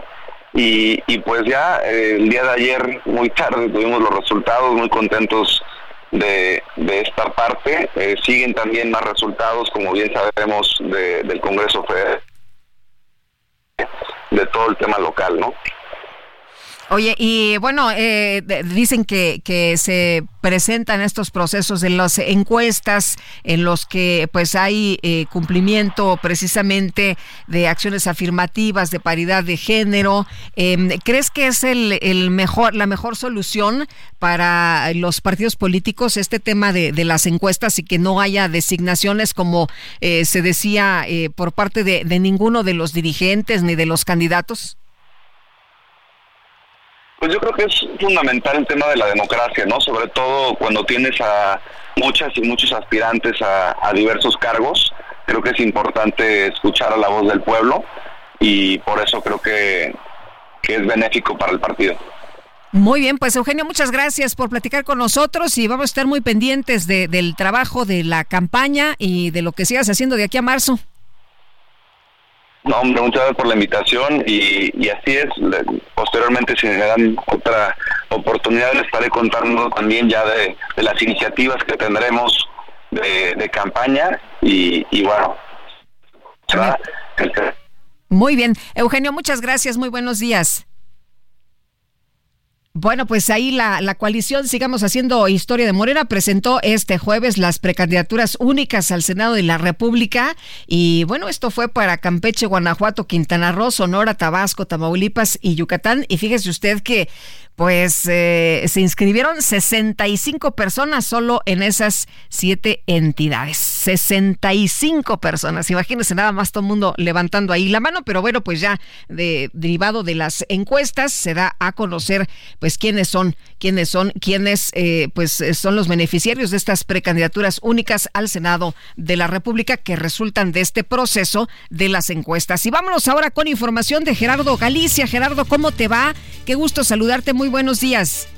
El gusto es nuestro, Lupita. Excelente mañana y tenemos información importante que se genera al exterior de la estación del metro Coyuya en Iztacal. Una joven madre de familia dio a luz justo cuando iba camino al hospital. El conductor del vehículo en el que viajaba se orilló de manera inmediata y termina dando a luz ya con la ayuda de elementos de la policía capitalina justo sobre el eje 3 Oriente, la parte trasera de un vehículo en color vino. Debido a esta situación, tenemos movilización de equipos de emergencia. Para nuestros amigos que están utilizando el eje 3 Oriente, si dejan atrás la zona de Apatlaco, Tezontle, van a avanzar completamente a vuelta de rueda porque tenemos reducción a carril y medio. Hay una ambulancia en sentido contrario, una patrulla en sentido contrario. Y la buena noticia es que fue una nenita que está sana y salva, ya a bordo de una ambulancia, está siendo valorada, al igual que su mamá, y en breve será trasladada a un hospital cercano para brindarle todo el apoyo y la atención a esta joven madre de familia y esta nenita que acaba de nacer con el apoyo de la policía capitalina. Por lo pronto, Lupita, el reporte seguimos muy, muy pendientes. Oye, pues qué historia, ¿no? Tiene para contar.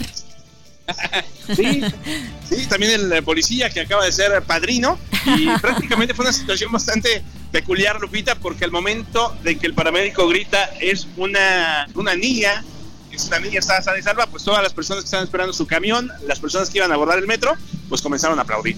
Me imagino, qué felicidad. Muchas gracias, mi querido Gerardo, muy buenos días. Oye, ¿y tú también ahí, padrino?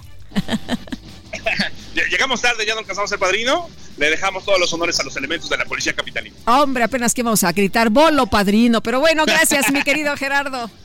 Con todo gusto, Lupita. Hasta luego, muy buenos días. Y vámonos con Israel Lorenzana. Israel, ¿qué tal? Muy buenos días. Lupita, muchísimas gracias. Un gusto saludarte esta mañana. Nosotros nos ubicamos exactamente sobre el eje 5 Norte en su tramo San Juan de Aragón. Y es que fíjate que se registró el choque de una unidad del Metrobús con económico 703 contra un vehículo particular, el cual ha dejado tres personas lesionadas, Lupita. Hasta este lugar llegó personal del Escuadrón de Rescate y Urgencias Médicas, bomberos y por supuesto elementos de la Secretaría de Seguridad Ciudadana. Los paramédicos en estos momentos están valorando a las personas lesionadas. En materia vehicular, algunos asentamientos, esto con dirección hacia la zona de Fray Juan de Zumárraga, 5 de febrero, esto en las inmediaciones de la alcaldía Gustavo Amadero. Lupita, la información que te tengo. Muchas gracias, hasta luego Israel, muy buenos días. Hasta luego. Bueno, y vamos a platicar esta mañana con Uki Espadas, él es consejero del Instituto Nacional Electoral, sobre la decisión del Tribunal Electoral pues em, que eh, con una votación dividida ya en la sala superior aprobó este miércoles un acuerdo que permitirá a la consejera presidenta del instituto Guadalupe Tadei mantener las áreas operativas con personas encargadas de despacho durante el proceso de 2024 bueno a menos de que haya pues eh, algún acuerdo. Eh, vamos a, a, conversar con el consejero. Cómo está usted muy buenos días. Gracias como siempre por platicar con nosotros ¿Qué tal? Muy buenos días, con un gusto. Gracias, gracias, doctor. Oiga, pues eh, ni más atribuciones ni menos atribuciones es lo que ha dicho eh, la consejera eh, presidenta del INE, Guadalupe Tadei. ¿Esto significa que el Tribunal Electoral lo que hizo es apegarse a la normativa que ya existe en el instituto? Bueno, hasta cierto punto. La realidad es que sí, la sentencia le concede una facultad adicional a la presidenta, que es designar de manera unipersonal al encargado de la Secretaría Ejecutiva, eh, sin necesidad de que éste sea un eh, director de los que ya habían sido nombrados por el cuerpo colegiado. Eh, esa es una nueva atribución que, bueno, sí permitirá que pues los nombramientos que estuvieran atorados se realicen.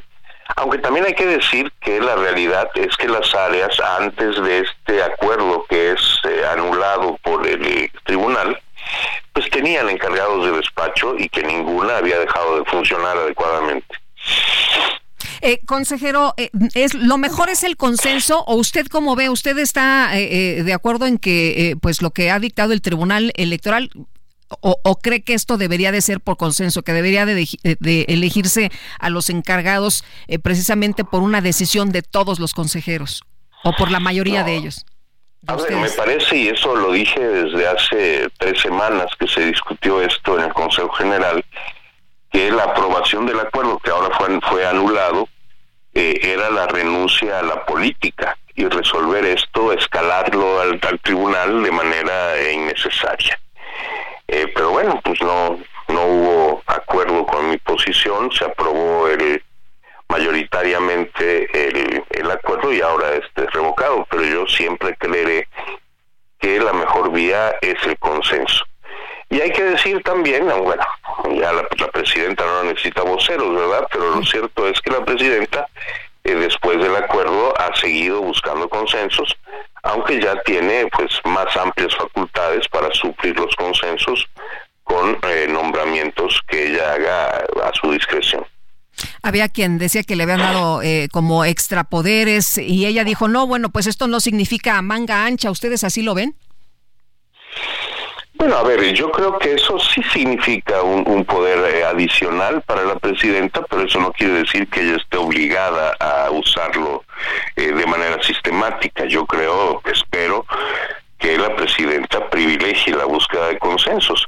Aunque lo cierto es que si estos no se alcanzan, pues de cualquier manera habrá nombramientos, como ya había venido habiendo, porque eso sí ya estaba previsto eh, legalmente. Es decir, eh, de acuerdo con la ley, si no hay consensos para el nombramiento de ciertos funcionarios, esos cargos no se pueden quedar vacantes, porque eso sí significaría eh, problemas operativos y da la facultad a la presidenta de hacer las designaciones. Eso se mantiene. Eh, de forma tal que, bueno, de cualquier manera, como colegiados seguimos teniendo la responsabilidad es lograr consensos y en caso de que no se logre, como ya estaba en la ley, pues eh, las, los cargos serán designados porque el proceso electoral eh, no puede detenerse por falta de consenso entre los consejeros. Ahora, justo le quiero preguntar sobre este tema. Usted decía, bueno, pues sigue se sigue trabajando con personas encargadas de despacho, ¿no? Eh, esto significa que siguen en el INE operativos, que no hay ninguna situación irregular, anormal, con rumbo a las elecciones de este año.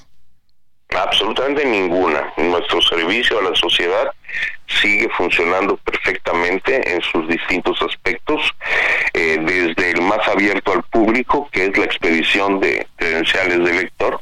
El día de ayer, por ejemplo, mi hijo fue a reportar su cambio de domicilio y bueno, pues sí, las colas son un poco más largas porque como suele ocurrir cuando se acercan los términos, pues eh, las personas que no habían hecho su trámite a tiempo, como fue mi hijo que pues estuvo resistiendo a hacerlo y hacer su cita y pues ni modo, ayer tuvo que ir a formarse la cola, pero los módulos están trabajando al 100% de su capacidad y la gente está obteniendo sus credenciales.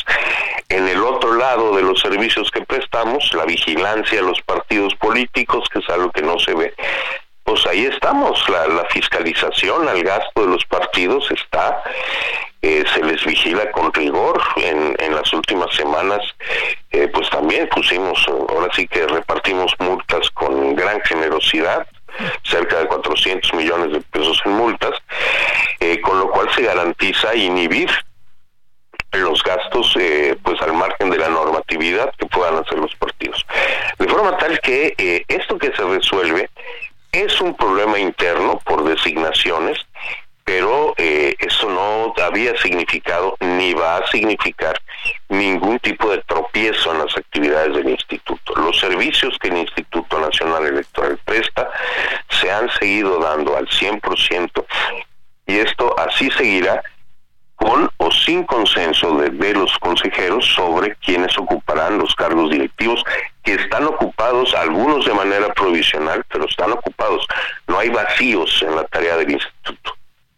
Eh, ahora, eh, consejero, en el caso de, del encargado de despacho en la Secretaría, bueno, del, del, ya designado secretario ejecutivo del Instituto Nacional Electoral, ¿hay que tan importante es que sí se haga una designación y que no nada más haya eh, pues eh, una persona que esté encargada, sino que sí eh, haya un nombramiento?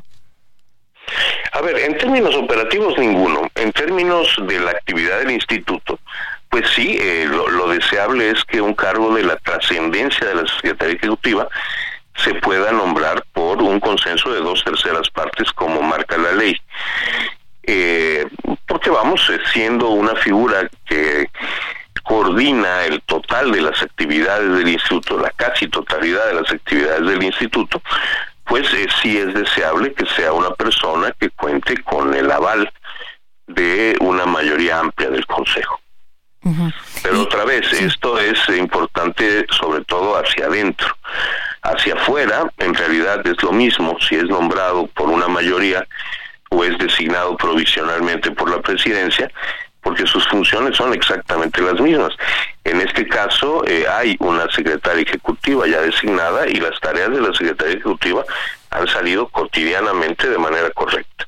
Muy bien. Y si me permite una última, ya bote pronto, hace unos momentos el presidente López Obrador ha informado que va a enviar una serie de paquetes, él le dice reformas del bienestar y entre ellos pues eh, reformar al INE. ¿Cómo ve, consejero? Pues a ver, eh, habrá que ver los términos de la reforma. Esta es una discusión que tuvimos muy ampliamente eh, el año pasado y, en la, y, desde, el antepasado en realidad. Y bueno, me parece que cualquier institución es susceptible de, de cambios y de reformas para hacer que su servicio mejore. Yo mismo en el Pleno del Consejo he propuesto reformas en distintos puntos, eh, pero bueno, habrá que ver eh, qué propone el presidente. Lo cierto es que cualquier cosa que se propusiera a estas alturas ya no tendrá ningún efecto en la elección del 2 de junio porque de acuerdo con la Constitución eh, seguiremos operando con el marco legal eh, que estaba vigente 90 días antes del, del inicio del proceso. Eh, de forma tal que, bueno, esta es una discusión que siempre será importante, pero que la realidad es que no tiene nada que, ninguna incidencia sobre el proceso que ya se está organizando y la elección que será el 2 de junio. Muy bien, pues eh, le agradezco como siempre, consejero, que platique con nosotros. Muy buenos días. No, con gusto, como siempre. Muchas gracias a ustedes. Hasta luego. Bueno, y vamos a otro tema. Fíjese usted que autos incendiados, grupos armados al interior de las universidades, la toma de un noticiario al aire, eh, son algunas de las escenas que se han vivido allá en Ecuador. Pero vamos a platicar con Raquel López Portillo, ella es analista internacional sobre el impacto precisamente de lo acontecido en ese país. Raquel, gracias, muy buenos días. ¿Qué tal, Lupita? Muy buenos días, un gusto saludarte. Oye, pues, eh, ¿cómo ves la situación de Ecuador y cuál es el impacto para otros países de América Latina respecto a lo que está sucediendo en ese país? Pues sin duda es una situación sumamente grave, creo que a todos causó gran conmoción estas imágenes de la toma del canal de televisión de Ecuador, el secuestro de, de personas y de personal de la Universidad de Guayaquil y creo que lo que hay que entender es que esta crisis no nació de la noche a la mañana, ¿no? Toda crisis de violencia como este tipo tiene una raíz mucho más honda. Y en el caso de Ecuador tiene que ver con la posición geográfica tan importante que tiene el continente. O sea, digamos, está en medio de dos de los principales productores de droga, que son Colombia y Perú. Y esto con los años lo llevó de ser uno de los países considerados más seguros de América Latina a ser uno de los países que apenas el año pasado reportó 8.000 homicidios en todo el año. Y esto toca a distintos países, a distintos vecinos de la región, precisamente por cómo también en años recientes los cárteles de las drogas pues han ido tejiendo, ¿no? Alianzas estratégicas, alianzas operativas, alianzas económicas. Y esto tiene que ver obviamente también con lo que pasa en México, ¿no? Que, que al final los cárteles del narcotráfico pues como cualquier empresa han, buscado ampliar rutas, han buscado ampliar aliados e incluso han pues una suerte de subcontratado otras células criminales como las de Ecuador. Y esto ha llevado que en este país en particular pues haya descontrolado la situación, particularmente en las crisis en la crisis que tienen del sistema carcelario porque es desde ahí desde donde opera toda su, su operación logística, toda eh, pues o sea, no, no es suficiente que estén eh, eh, detenidos, ¿no? Eh, como sucede en muchas cárceles de América Latina, operan los criminales hasta más seguros desde los centros penitenciarios. Exactamente, está ocurriendo algo similar a lo que ocurrió en Brasil, por ejemplo, hace unos años, que es desde aquí, desde los pabellones en donde controlan todo y donde, como respuesta a cualquier operativo de seguridad implementado por el gobierno, pues desatan motines tanto al interior como al exterior, que es lo que vimos en esta ocasión, en donde el presidente Daniel Novo había tratado de implementar un operativo para decomisar armas y municiones de la cárcel de Guayaquil y es aquí donde se escapa uno de los mayores capos y desata toda esta situación. Ahora, eh, lo que ha declarado este eh, esta persona que, que, se escapó es que estaba en peligro su vida, que por eso escapó y le dice, oiga, si me da garantías de que voy a estar seguro, de que no corre eh, riesgo mi vida, yo me entrego, ¿eh? Sin problema. Así es, y es y esta es, esta cuestión donde adentro de las cárceles se ha vuelto una cuestión inoperable e incluso también han desatado jornadas de violencia similares, por ejemplo, cuando trasladan ¿no? a otros reos a otras cárceles, precisamente porque hay quienes abogan, como, como este señor, que corren su vida en peligro, que se ponen en jaque ¿no? entre distintas células criminales, pero como vimos ya a la hora de declarar un conflicto armado interno en el país, pues lo que hace el gobierno de Ecuador es decir, no vamos a negociar con ustedes, designó a 20 células eh, criminales como terroristas, y ahora creo que hay que poner mucha atención en cómo pues en cómo se desata no esta esta estrategia de conflicto armado interno porque tiene implicaciones muy serias. Lo que hace básicamente es autorizar a que las fuerzas armadas se desplieguen en todo el territorio para neutralizar obviamente con las consecuencias y, y los riesgos que esto conlleva. Y básicamente se apegan al derecho internacional como si fuera tal cual una guerra entonces creo que lo que pasa en Ecuador también pues habría que poner mucha atención en el resto de América Latina, sobre todo en un momento en donde hay estrategias de seguridad tan variadas, ¿no? Desde los abrazos y no balazos de México hasta el, tema de Bukele, ¿no? En, El Salvador. Oye, pero son, eh, eh, eh, em, me llama la atención que hayas puesto estos dos ejemplos porque son polos totalmente opuestos. En el caso del Salvador es, a ver, hacemos estas pues acciones en donde hay cero tolerancia y en el caso de México es abrazos y no balazos. Así es, y vemos también otros modelos, ¿no? En, en, la región, por ejemplo, el caso de Gustavo Petro con esta idea de la paz total, de negociar con el Ejército de Liberación Nacional. Estamos viendo modelos muy interesantes, por eso a veces cuando se generaliza, ¿no? Esta nueva ola de izquierda, pues la realidad es que están tomando medidas sumamente distintas y ahorita por los resultados, la estrategia de seguridad que está siendo más llamativa sin duda es la de Bukele y donde eh, pues habló mucho no de qué va a ser nuevo hay aunque no lo ha dicho explícitamente se ha hecho declaraciones recientes pues que apuntan a que virará hacia esa senda, ¿no? Eh, habló de la construcción de dos megacárceles al estilo de las del Salvador. De alta seguridad, ¿no? Que dijo vamos a construir y, y las, las presentó de hecho el día de ayer, Raquel. Exactamente, exactamente, y ya dijo que pues las leyes que están en este momento rigiendo Ecuador no son suficientes para vivir en paz. Entonces creo que esa declaración también ayuda a dimensionar la gravedad del problema. Muy bien. Bueno, oye, y como decían, eh, eh, si, si ves a tu vecino las barbas cortar, pon las tuyas a remojar. Entonces, eh, en 30 segunditos, ¿cómo ves que es lo que tiene que hacerse? ¿Fortalecer los estados? Sí, sin duda creo que digamos, la estrategia que tomó ahorita es una, una postura muy fuerte, considerando que Ecuador ahorita es un estado debilitado, por una parte en términos económicos, en donde ha recibido una gran presión del Fondo Monetario Internacional para reducir el gasto, y también en términos de corrupción, porque no hay que olvidar que para que operen estas células a, pues a su gusto, hay mucha corrupción también de parte del gobierno. Entonces creo que es una situación difícil que habrá que verse como un problema hemisférico y donde también Estados Unidos sin duda tendrá un papel fundamental. Muy bien, Raquel, muchas gracias por platicar con nosotros. Muy buenos días. Muchas gracias a ustedes. Saludos al auditorio. Saludos. Es Raquel López Portillo, analista internacional. Y nosotros hacemos una pausa, pero regresamos de inmediato.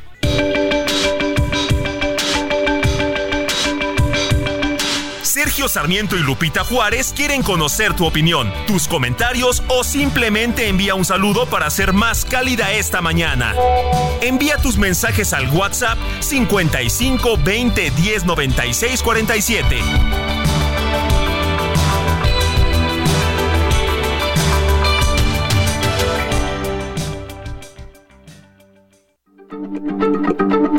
Heraldo Radio, la H se lee, se comparte, se ve y ahora también se escucha.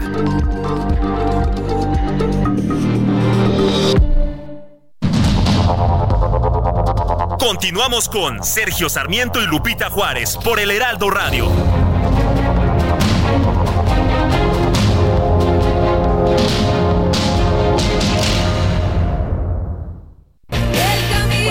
Pues así, así esta mañana. Adelante, corazón, no llores más. Échenle ganas, échenle ganas. Y bueno, estamos escuchando a la Josa, a María José, que está de cumpleaños este día. Eh, le deseamos lo mejor. Eh, es viernes, nos cae bien, nos cae bien. Si nos invita a la fiesta, pues la verdad es que eh, ya estamos listos aquí todos en el equipo.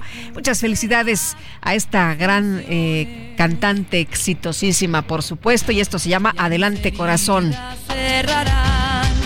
y serán la cicatriz que yo sí Vámonos a los mensajes. Nos dice una persona de nuestro auditorio, Oscar Cruz, desde Monterrey. Hola Lupita, muy buenos días. Un saludo para ti y a todo el equipo y a Sergio que va en camino a Davos, solo para decirte que te seguimos escuchando día con día. Saludos, un abrazo, muchas bendiciones. Eh, nos dice Oscar Villavicencio de la Ciudad de México. Muchas gracias, Oscar Villavicencio. Y buenos días, Lupita. Quiero hacer un comentario con respecto a las pensiones. El presidente está en la recta final y lo que quiere es ganar votos. Por eso promete en público y deja la papa caliente a las instituciones. Saludos, tu servidor Oscar Cruz desde Monterrey. Pues mi querido Oscar, fíjate que pues el presidente, y eso ya lo han mencionado todos, ha metido un paquete, ¿no? A pesar de que sabe que no cuenta con la mayoría calificada y que bueno pues ya esto eh, seguramente ya no va a pasar pero pero pues ahí están las eh, reformas estas que menciona en el paquete reformas prácticamente del bienestar que no nada más eh, son reformas a las pensiones es al poder judicial al INE la desaparición también de los órganos autónomos. Y bueno pues todo el mundo coincide en señalar que este paquete es meramente electoral Eh, nos dice Jesús, Lupita, tengo una pregunta. ¿Hay violación al hacer convenios de puestos electorales entre partidos? Fíjese que puestos electorales no. De hecho los partidos siempre hacen acuerdos no por eso las eh, en las alianzas en las alianzas pues eh, dicen a ver qué, qué es lo que queremos qué es lo que estamos buscando cuáles son los objetivos cómo nos vamos a, distribuir porque pues no nada más gobierna uno no por eso se hace esta repartición. Pero aquí en este caso que me imagino que se refiere al asunto de Coahuila lo que se señala es que no se buscó solo posiciones que tuvieran repercusión en beneficio de los ciudadanos sino beneficio que parecen personales como notarías y hasta las direcciones de las escuelas, ¿no? Que ya, por cierto, es Xochitl Galvez, que es la candidata de Fuerza y Corazón por México, dijo, pues yo no estoy de acuerdo, a mí me apena mucho este tema, no estoy de acuerdo y ya hablé con Marco Cortés y ya le expresé, pues que no eh, comulgo con esto que hicieron por allá en Coahuila. Marco Cortés en sus redes sociales ha dicho, bueno, pues esto no tiene ninguna complicación, no tiene ningún problema, se hace prácticamente en todo el mundo cuando hay algún tipo de alianzas. Y bueno, nos dice Oscar eh, también a ver, Oscar Villavicencio, buenos días, saludos para ti, para todo el equipo. Y, ah, me la pusieron doble. Ah, ya la, la leí. Bueno, eh, pues eh, Oscar te tocó doble saludo, así que un abrazo y doble saludo esta mañana. Bueno, eh, vámonos a un resumen de lo más importante cuando son las nueve de la mañana ya con cinco minutos. Qué bárbaro, se nos ha ido rapidito este viernes. Esta mañana el presidente López Obrador informó que no va a acudir a la toma de protesta del nuevo presidente de Guatemala, Bernardo Arevalo, a quien calificó como un hombre serio y progresista. Creo fielmente que le va a ir muy bien al pueblo hermano de Guatemala con el nuevo presidente. Eh, yo tengo pues mucho trabajo en el país, mucho, mucho trabajo, porque ya me quedan ocho meses y unos días. Estamos eh, terminando obras, porque no queremos dejar obras en proceso, inconclusas, y no solo es terminar obras en lo civil, sino si se termina un hospital hay que equiparlo bueno, estaba el presidente con que si iba, con que si no iba, le preguntaban los compañeros reporteros y decía, bueno, todavía no me decido. Pues ahí está, no acude a la toma de protesta del nuevo presidente de Guatemala. Dice, tengo mucho que hacer y me queda muy poquito, muy poquito tiempo.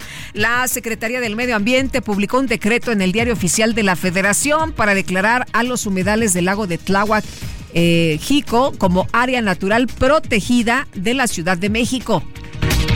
La empresa de la Plaza México confirmó el regreso de la actividad taurina en este recinto con ocho corridas del 28 de enero al 24 de marzo. Y Hunter Biden, el hijo del presidente de los Estados Unidos, Joe Biden, se declaró no culpable de evasión fiscal ante una corte federal en Los Ángeles, California. Las fuerzas militares de los Estados Unidos y Reino Unido llevaron a cabo un ataque contra más de una docena de sitios utilizados por los rebeldes hutíes en Yemen. El Fondo Monetario Internacional expresó su respaldo a las políticas instrumentadas por el presidente de Argentina, Javier Milei, orientadas a estabilizar la situación económica de su país. Pues resulta que el influencer mexicano J. César TV causó polémica en redes sociales tras confesar en un podcast que estaba arrepentido de una cosa, haber odiado a Justin Bieber durante su adolescencia.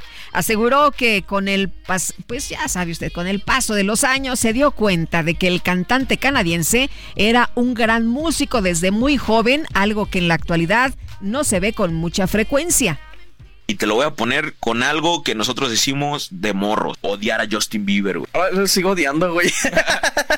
Yo no. Ya no tanto, güey. Yo no.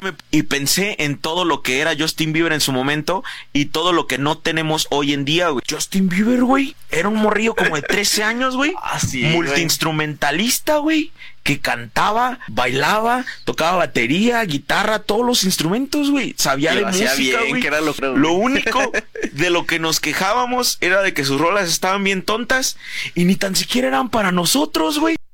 En vivo y en directo para todo el mundo mundial. La espera terminó. Vamos a empezar a vivir una experiencia única. Invade tus sentidos. Siente la fuerza de mi música. La micro deportiva. Esto comienza así.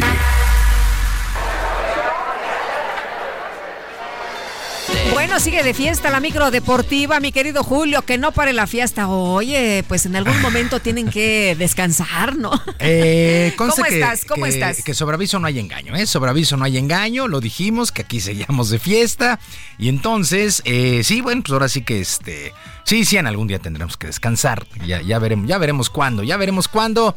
Todavía nos queda, nos queda la reserva, nos queda la reserva después del fin de año. Nos queda la reserva para terminar con esta fiesta, pero además se atraviesa el fin de semana. Se Uy. atraviesa el fin de semana. Peligrosísimo, Llegamos a fin la de otra semana. orilla, llegamos a la otra orilla, lo logramos, llegamos a la otra orilla.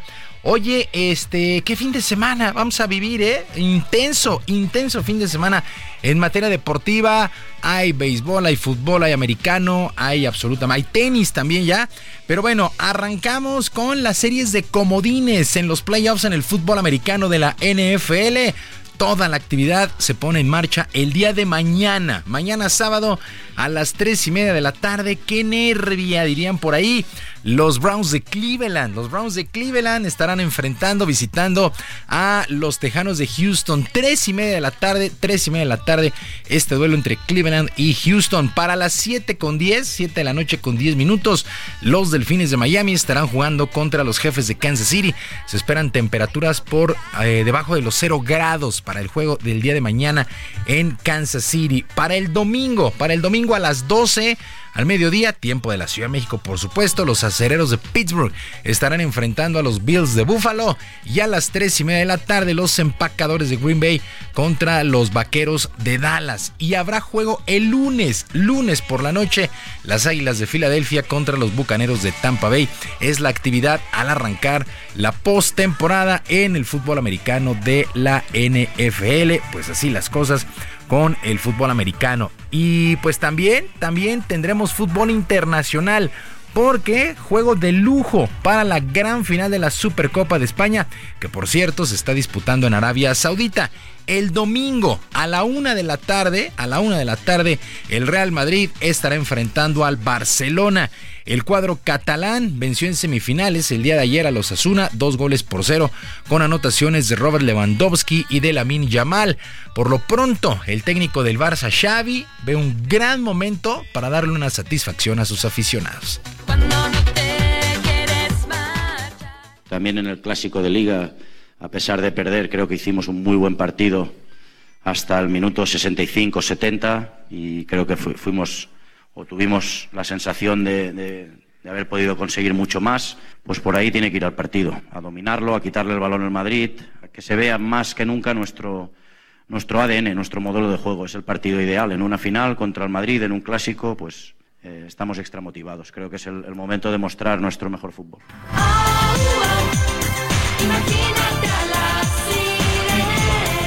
Pues vaya enfrentamiento domingo a la una, el Real Madrid contra el Barcelona por esta Supercopa allá en Arabia Saudita. Cuestiones monetarias, por supuesto. Bueno, y también tenemos ya actividad del fútbol mexicano el día de hoy con dos duelos. Se pone en marcha el torneo de clausura 2024. La actividad del silbatazo inicial será a las 7 de la noche con el equipo de los Gallos Blancos del Querétaro enfrentando a los Diablos Rojos del Toluca.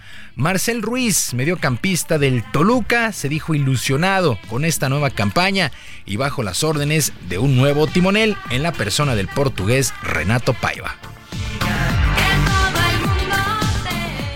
Hemos hecho mucho énfasis en el trabajo defensivo, que creo que fue algo que nos, nos falló el, el torneo pasado.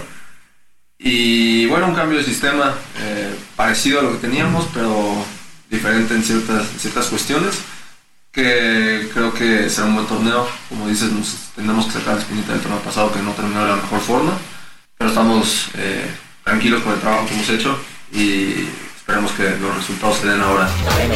Querétaro Toluca a las 7 para las 9 de la noche, también el día de hoy. Mazatlán estará enfrentando al San Luis. Para mañana sábado, Cruz Azul frente al Pachuca a las 7 de la noche.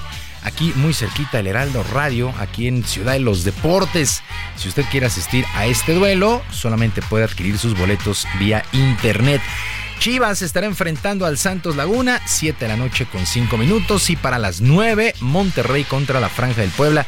Y allá en la frontera, los Choros de Tijuana contra las Águilas del América. Para el domingo, a las 12 del día en CU, Pumas estará enfrentando a Juárez. Y para las 6 de la tarde, Necaxa frente al Atlas. Y hasta el próximo miércoles, el equipo de los Esmeraldas de León estará enfrentando a los Tigres de la U de Nuevo León. Así es que es la actividad, intensa actividad fútbol y americano. Bueno, también el día de hoy, bueno, prácticamente el día de hoy, Renata Zarazúa consiguió de manera histórica su calificación al cuadro principal de lo que será el abierto de tenis de Australia, primer Grand Slam de la temporada. Eh, por supuesto, Zarazúa perdió el primer set. Vino de atrás Zarazúa. Perdió el primer set 6-7, pero se repuso en los siguientes 6-3 y 6-4 sobre la local de Stani Aiva en la tercera etapa de la quali. De tal manera, una mexicana regresa a este torneo allá en, en Australia, luego de que lo hiciera Angélica Gabaldón en el 2000. El abierto de Australia arranca este día 14, recordando por cierto que en la rama varonil el español Rafael Nadal no estará presente por lesión en una noticia que entristeció prácticamente a todos. Había regresado de buena manera en Brisbane eh, Rafael Nadal, pero se volvió a resentir y no, no estará en Australia en una pésima, pésima noticia. Y arrancaron las semifinales en los playoffs en el béisbol de la Liga Mexicana del Pacífico. ¡Qué juegos el día de ayer!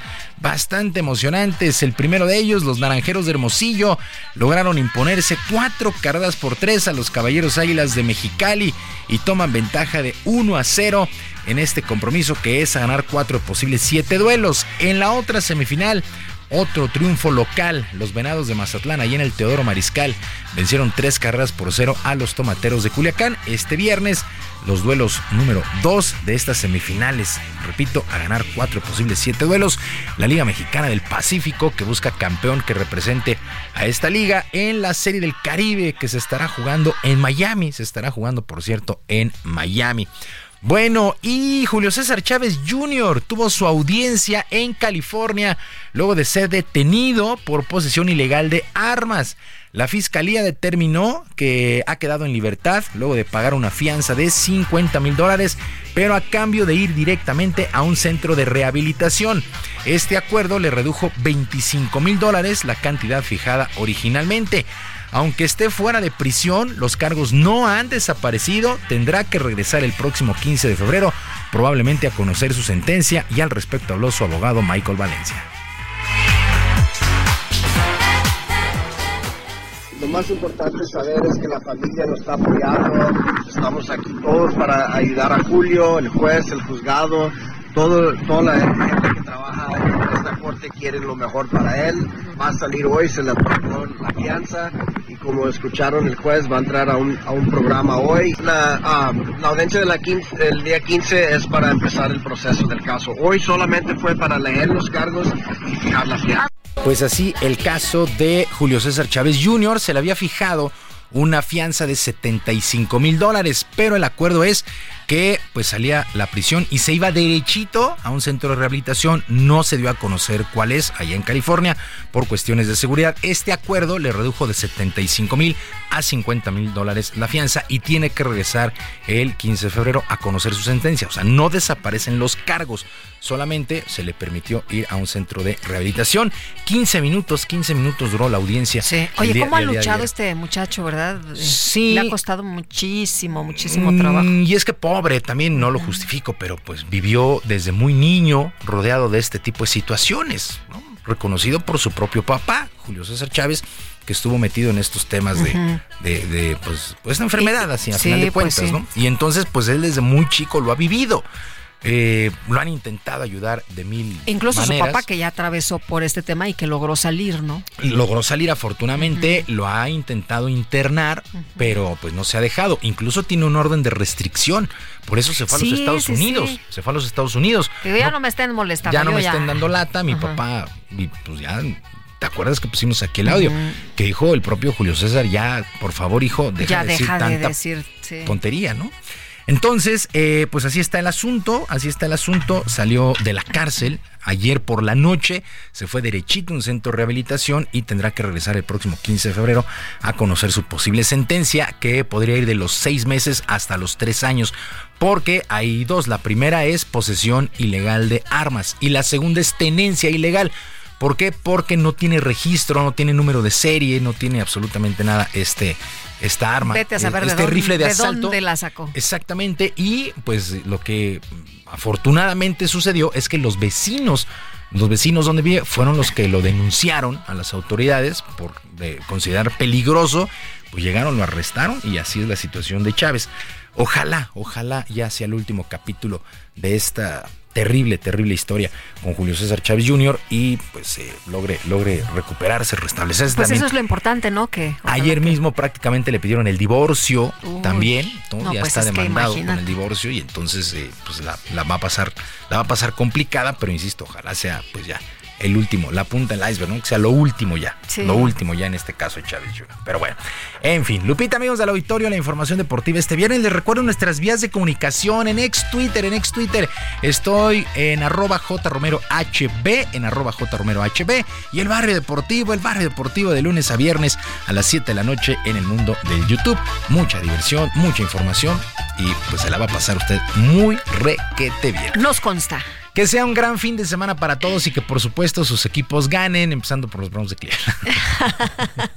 Muy bien, mi querido Julio, muchas gracias. Y bueno, pues hay que disfrutar este fin Sí, de semana de Hay- muchísimo, muchísimo Así hay tenis, hay americano, hay fútbol internacional, hay fútbol nacional, en fin, hay pretextos sobran. De todo un Pretextos poco. sobran, sí. Muy bien, muchas gracias. Buenos días. Buenos días. Bueno, y el presidente nacional de Morena, Mario Delgado, afirmó que en la definición de candidaturas del partido no habrá ni imposiciones ni decisiones cupulares, por lo que pidió confianza en los resultados. Y cuéntanos, cuéntanos, mi querido Jorge Almaquio. Gracias, Lupita, amigos. Ante el retraso en la definición de las candidaturas, el presidente nacional de Morena, Mario Delgado, llamó a la militancia de la coalición Sigamos Haciendo Historia a tener confianza en los resultados de las encuestas que la definirán, ya que en la cuarta transformación no hay imposiciones. Aseguró que en el movimiento de regeneración nacional son insostenibles las decisiones cupulares, puesto que hay una militancia crítica y muy activa y tomando en cuenta las candidaturas que ya se han resuelto hasta este momento, nadie podría argumentar que hay imposiciones. Se han resuelto las candidaturas al Senado en 11 entidades, las candidaturas a los gobiernos de las entidades federativas, la candidatura presidencial, pero de ahí más, algunas alcaldías aquí en la ciudad, nadie podría argumentar que hay imposiciones o que una cúpula está decidiendo. Eso no, no será así y sería pues muy evidente y sería insostenible en nuestro movimiento. Delgado Carrillo advirtió que la atención por la definición de las candidaturas restantes traerá noticias y rumores falsos en los meses subsecuentes. No obstante, garantizó que la dirigencia cerciorará que se respete la voluntad de la gente en las encuestas. Aquí se tienen que respetar los procesos estatutarios, que es a través de las encuestas. No podríamos tener esta racha de triunfos que hemos tenido si no respetáramos la voluntad popular. Las encuestas tienen la ventaja de que te dan como resultado quienes tienen un potencial de triunfo mayor en el proceso electoral. Por eso nos va tan bien. Entonces, el simularlas, el no respetarlas, pues no nos llevaría a tener los resultados que tenemos y además es una cuestión de principios. Y bueno, Lupita, señalar que por la noche Morena emitió los nombres de los que componen el segundo bloque para el Senado de la República. Por entidad, en Campeche, primera fórmula quedó María Martina Cantún Can, segunda fórmula Aníbal Ostoa. En Guanajuato, Ricardo Sheffield y Virginia Magaña, segunda fórmula. Quintana Roo, Anaí González en primera fórmula y Eugenio Segura en segunda. En Sonora quedó Lorenia Valles y Heriberto Aguilar en la segunda fórmula. Por Tabasco, en la primera fórmula mujer, Rosalinda López Hernández y segunda fórmula Oscar Cantón Cetina. En Tamaulipas quedó Olga Patricia Sosa en primera fórmula y en segunda José Ramón Gómez Leal y por Yucatán Verónica Camino Farjat y Jorge Carlos Ramírez Marín en segunda fórmula. Lupita amigos, el reporte que les tengo. Jorge, muchas gracias, muy buenos días.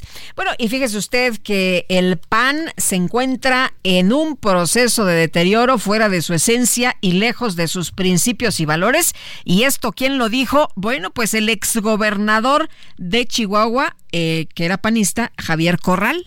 Él participó en el podcast La Neta con Tatiana y los vocerones titulado Joyita de Marco Cortés. El expanista habló del mensaje en redes sociales del dirigente nacional del Blanquiazul, quien reveló los acuerdos de repartición de cargos públicos para apoyar la candidatura de Manolo Jiménez al gobierno de Coahuila.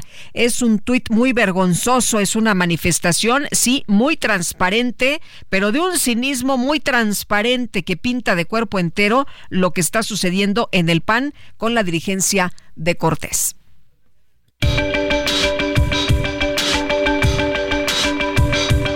Para Sergio Sarmiento y Lupita Juárez, su opinión es muy importante. Escríbales en arroba Sergio y Lupita.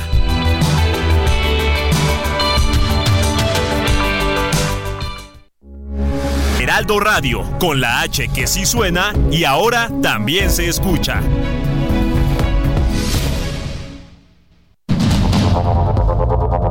Continuamos con Sergio Sarmiento y Lupita Juárez por el Heraldo Radio.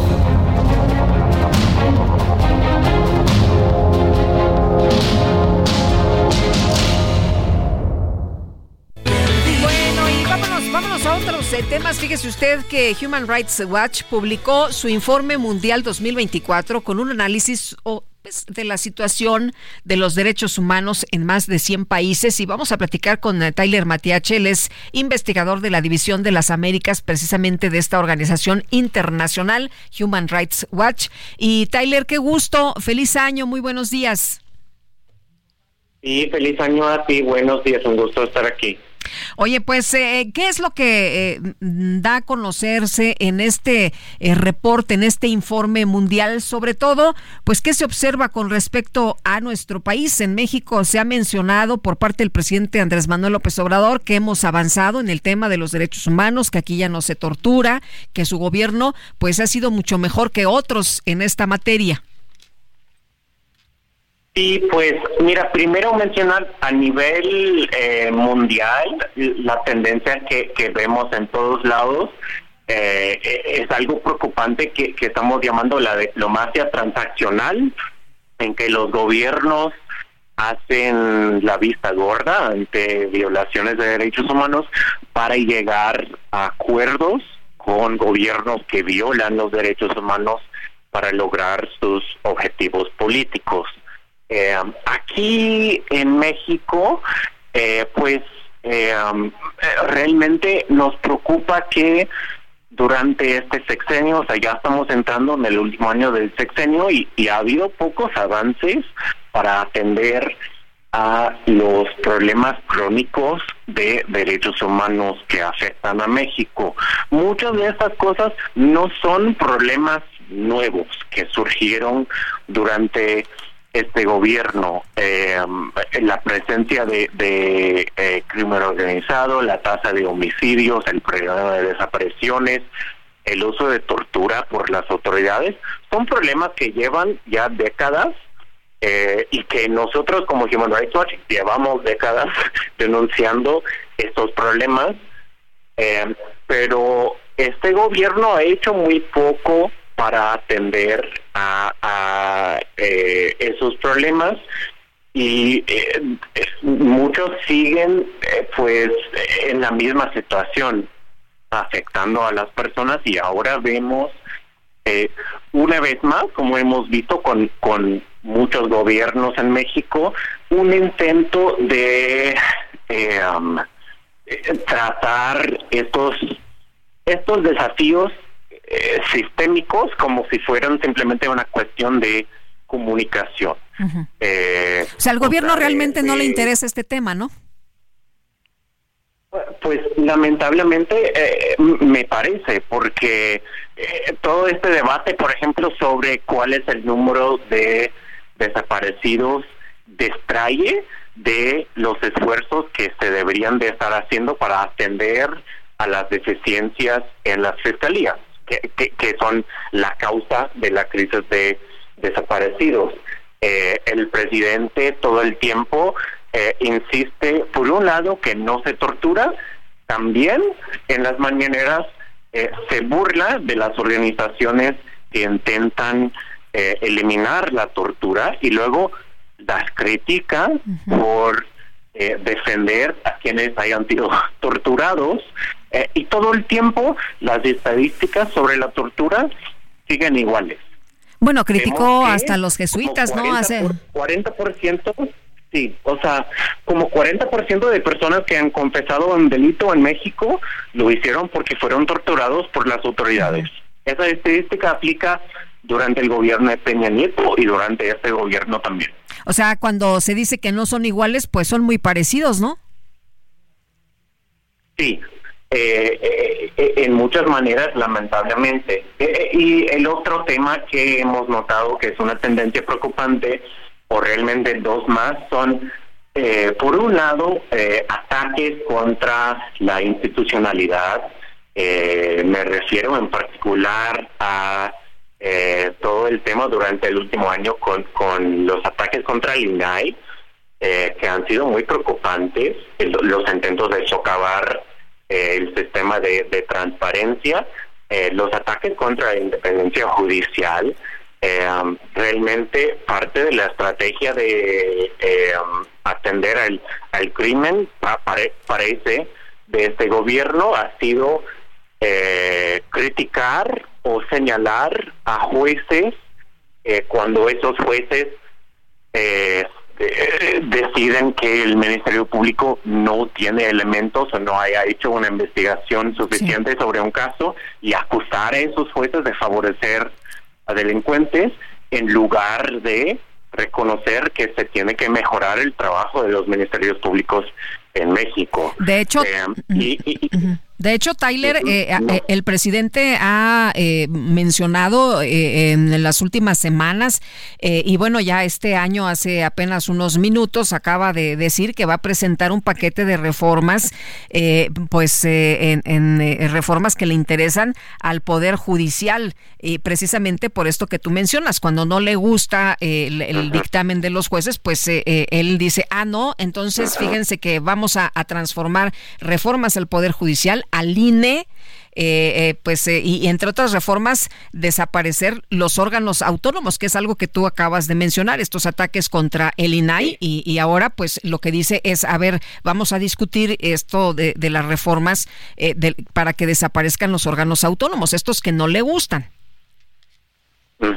Sí y es preocupante a ver podemos todos reconocer que hay muchas deficiencias en la procuración y en partición de justicia en México, es decir, en el trabajo de las fiscalías y el trabajo de los poderes judiciales. Pero la respuesta ahí se trata de profesionalizar su trabajo, no se trata de cambiar eh, quiénes son para poner a jueces que van a tomar las decisiones que quiere eh, eh, eh, el gobierno. Y, y, es el mismo tema con, con las, los órganos autónomos que realmente han sido un elemento muy importante en este el desarrollo de, la democracia en México desde el fin de um, la época unipartidista um, y, y, todo ese esfuerzo por separar eh, algunas de las funciones del Estado del partido y tener algo como el INE, tener algo como el INAI. Eh, y, es preocupante que en lugar de atender a los problemas que realmente afectan a México, a este enfoque en atacar a la institucionalidad. Muy bien, pues eh, Tyler, muchas gracias por platicar con nosotros esta mañana y por darnos a conocer parte de este informe mundial 2024. Gracias a ti. Hasta luego, muy buenos días. Es eh, Tyler Matiach, investigador de la División de las Américas de la Organización Internacional Human Rights Watch. Y de último momento, fíjese usted que la Fiscalía del Perú ha pedido 34 años de prisión para el expresidente Pedro Castillo por su fallido golpe de Estado. Y vamos a platicar con Stephanie Llenaro, internacionalista, experta en geopolítica esta mañana, quien saludo con mucho gusto. Stephanie, ¿cómo te va? Muy buenos días, muy feliz 2024. Hola, ¿qué tal Lupita? Pues muy feliz de saludarte a ti, a todo tu auditorio en este 2024 que viene tan complejo, y tan desarticulado y lleno de retos. Así es, y bueno, de, de, retos es justo lo que vamos a platicar porque resulta que pues en este 2024 eh, se vienen eh, temas tan importantes eh, que enfrentar como los fenómenos naturales em, que son pues ubicados entre las mayores amenazas para nuestra economía global, de acuerdo con un informe de riesgos globales 2024 del Foro Económico eh, de Davos, pero, pero no es lo único, Stephanie, también se habla de las fake news, ¿no? Y de los procesos electorales. ¿Tú cómo ves el escenario, cómo ves el panorama y cómo ves estas amenazas? Efectivamente, Lupita, el cambio climático es uno de los 10 riesgos geopolíticos que tenemos que tomar en cuenta para este año. Se prevén huracanes, se prevén fuertes sismos y los gobiernos tienen que estar preparados, tienen que tener protocolos para que la población civil se vea lo menos afectada posible. Y justamente dentro de ese contexto viene un año electoral muy fuerte. 70 países tienen elecciones y esos 70 países, Lupita, forman la mitad de la población global, pero también el 60% del Producto Interno Bruto global. Entonces es un año muy fuerte en materia electoral. Y yo también te diría que también la multipolaridad se va a hacer más presente. El día de ayer lo veíamos un poquito con Sudáfrica acusando a Israel ante la Corte Internacional de Justicia justicia porque sobre todo los BRICS, que son países poderosos que pues no tienen realmente compromisos con un bloque o con el otro, van a estar alternando y el orden internacional liderado por Estados Unidos va a comenzar a menguar y más actores importantes van a comenzar a aparecer. Ahora, Stephanie, lo que estamos viendo es eh, que, todo cambia de una manera muy vertiginosa, ¿no? Eh, estamos viendo cambios tecnológicos, estamos viendo cambios económicos, estamos viendo esto del calentamiento del planeta y estos conflictos eh, geopolíticos. Eh, mm, ¿cómo, ¿Cómo poder hacerle para, pues, por lo menos eh, em, sentarse y, analizar cuando la situación es, pues, tan compleja y, tan, pues, de un día para otro que, que cambian los escenarios? Claro, cambian los escenarios y hay que recordar que tenemos que tener más interés en lo que pasa en el mundo porque estamos interconectados.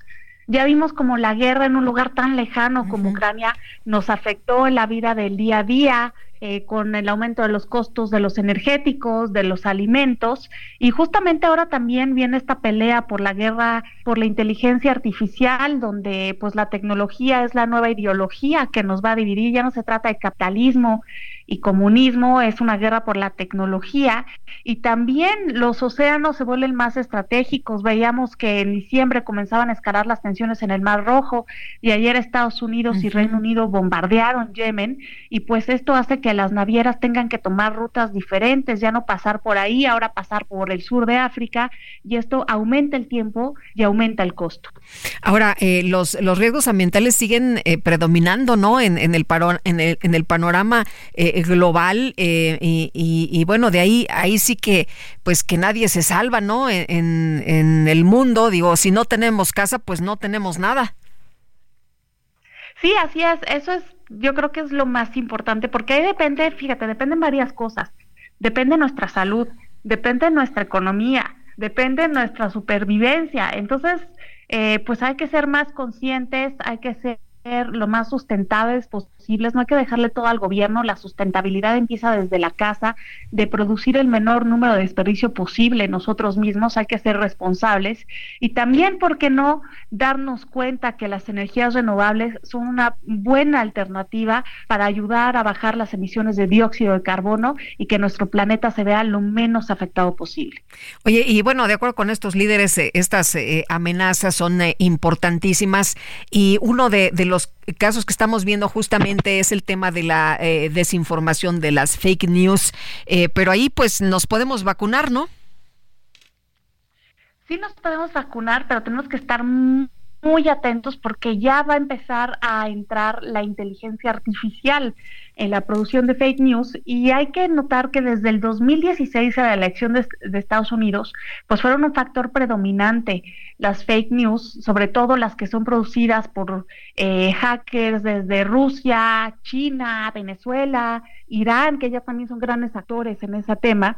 Y pues bueno, ahora en este año electoral, pues van a ser cada vez más fuertes, pero sobre todo hay sitios que nos ayudan a desmentir las fake news. Aquí en México tenemos uno muy bueno de verificado MX que nos puede ayudar a desmentirlas y también pues acceder a Google, ¿no? Si vemos algo que nos suena raro, googlearlo y ver si realmente es cierto. Muy bien, pues Stephanie, como siempre, agradezco mucho que puedas platicar con nosotros, que nos ayudes a analizar precisamente esto que se está presentando. Muy buenos días, te mando un abrazo.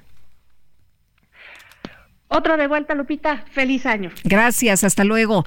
Bueno, los colectivos encargados de promover, proteger y garantizar los derechos humanos de la población LGBT condenaron la agresión física que sufrió Paola Suárez, influencer que forma parte de las perdidas. Una agresión, fíjese usted, por parte de su novio. Jessica Marjane, fundadora de la organización Juventudes Trans, gracias por platicar con nosotros. Muy buenos días. Muy buenos días, gracias por la invitación. Eh, Jessica, pues eh, lo que estamos viendo es una agresión en contra de, de, Paola, que se dijo pues estaba muy grave en el hospital, tuvo que ser atendida de, de emergencia. Tengo entendido que ya salió, pero pues seguimos viendo este tipo de agresiones en contra de eh, las eh, personas eh, de, la, de la comunidad LGBT. Así es. Tenemos un contexto altamente violento para las personas trans y de género diverso en México.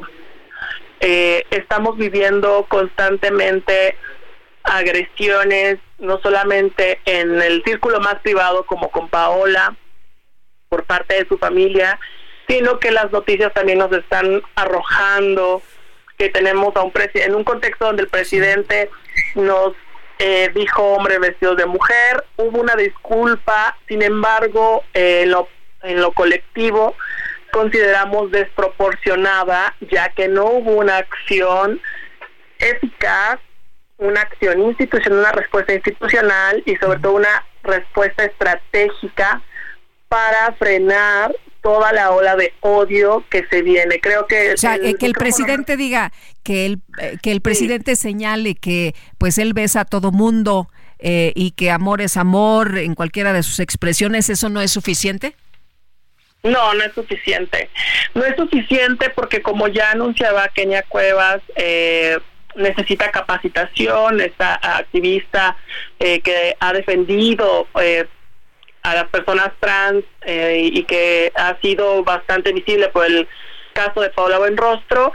Eh, también nosotras hemos eh, haciendo un llamado que el tema de reparación y no repetición consiste en hacer un plan estratégico de rendición de cuentas, de transparencia y sobre todo de acciones específicas para erradicar la transfobia. La transfobia es un fenómeno donde tú te burlas, donde tú golpeas, donde tú obstaculizas, donde tú ridiculizas a una persona por su identidad de género. Y es lo que hemos estado viviendo constantemente. Bueno, hombre vestido de mujer fue una, un señalamiento pues muy duro, ¿no? Así es, no solamente un señalamiento muy duro, también estamos viendo que eh, acaban de publicar eh, que una persona trans, una mujer trans, Miriam, eh, específicamente en el estado de Michoacán. Fue asesinada. Ah, fue asesinada, fue asesinada. Y también tenemos un dato más en Coahuila de eh, Pedrita, una mujer trans que eh, ultimó su vida, que se suicidó. Este contexto de noticias bastante crueles, de bastantes... Eh, ah, y aparte una agresión más, documentamos, tenemos un observatorio sobre temas de transfobia eh, y sobre todo transfeminicidio, donde también en Guadalajara nos indican que en Guadalajara una mujer trans fue eh, molestada en su auto con varillas y fue perseguida. Imagínate el contexto de violencia que estamos teniendo, que no se toma en cuenta, que no hay una coordinación entre los gobiernos locales ni el federal para decir que estamos en emergencia nacional por un tema de transfobia, generalizada que está mermando la libertad. También la, la, en el Estado de México la consultora y activista Nicté Chávez también fue atacada eh, en el municipio de Coacalco por uno de sus vecinos. No es un caso aislado, son reportes continuos a menos de 15 días de inicio del año y en el contexto del que el presidente dijo hombre vestido de mujer. De hecho, eh, mi mamá recientemente también, eh, porque tenemos familia, recientemente también eh, tuvo que escuchar que, que me nombraran a mí como señor en el aeropuerto, imagínate. Eh, y son resonancias, son resonancias, la violencia resuena, yo creo que hay que enfrentarla, aprovecho el espacio para decir que hay que intervenir, que la violencia transfóbica no es negociable, no basta una disculpa, necesitamos acciones y lamentablemente las redes sociales se han vuelto un foco la, muy, muy hostil para las personas trans. Muy bien, pues eh, Jessica, muchas gracias por eh, dejarnos, sí, por dejarnos escuchar tu voz y para que pues todos entendamos, ¿no? Cuál es la situación por la que pues están pasando ustedes con eh, este tema de la pues del odio, de los señalamientos y que una voz tan poderosa como la del presidente pues puede desencadenar otras situaciones. Muchas gracias, Jessica. Gracias. Hasta luego. Jessica Marjane, fundadora de la organización Juventudes Trans. Son en este momento las nueve ya con 52 minutos. El presidente López Obrador informó que el próximo 5 de febrero va a presentar su nuevo paquete de reformas constitucionales en el marco del aniversario de la Constitución de 1857. En esta ocasión no voy a asistir el 5 de febrero a Querétaro, el día de la Constitución, porque vamos a conmemorar ese día aquí, en el recinto en donde se aprobó la Constitución de 1857. Y voy a presentar ese día todas las iniciativas de reforma a la Constitución. Aquí es un paquete de iniciativas que tiene que ver con el bienestar, que tiene que ver con salarios, con pensiones, con la reforma al Poder Judicial, la reforma electoral, la democracia, todo.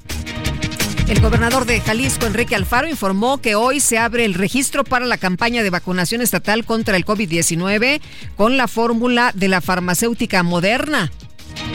Un grupo de pasajeros de Alaska Airlines presentó una demanda colectiva contra la empresa Boeing al considerar que el incidente de la semana pasada los hirió físicamente y los dejó conmocionados, aterrorizados y confusos, sumidos en una pesadilla viviente. El gobierno de Irán condenó los ataques de Estados Unidos y Reino Unido contra objetivos hutíes en Yemen. Calificó estas acciones como una clara violación de la soberanía del país y una violación del derecho internacional. Una declaración conjunta, Estados Unidos, Reino Unido y ocho de sus aliados aseguraron que el objetivo de los bombardeos contra rebeldes hutíes en Yemen sigue siendo desescalar tensiones y restaurar la estabilidad en el Mar Rojo. La organización Save the Children denunció que más de, de 10.000 menores de edad han muerto en la franja de Gaza en poco más de tres meses de la ofensiva militar israelí en ese territorio. Chile surgió una gran polémica luego de que el sociólogo Alberto Mayol criticó que el cantante Peso Pluma haya sido invitado al Festival de Viña del Mar al considerar que sus canciones hacen apología del narcotráfico. Sin embargo, el festival aseguró que la presentación de Peso Pluma sigue firme, ya que no va a incurrir en ningún tipo de censura ni discriminación porque celebra la diversidad de todos los artistas. Me dijo. Ya nos vamos, ya nos vamos. Que la pasen todos muy bien. Disfruten este fin de semana, gócenlo mucho, recarguen pilas y nosotros nos escuchamos el próximo lunes en punto de las 7. Buen fin de semana. Heraldo Media Group presentó Sergio Sarmiento y Lupita Juárez.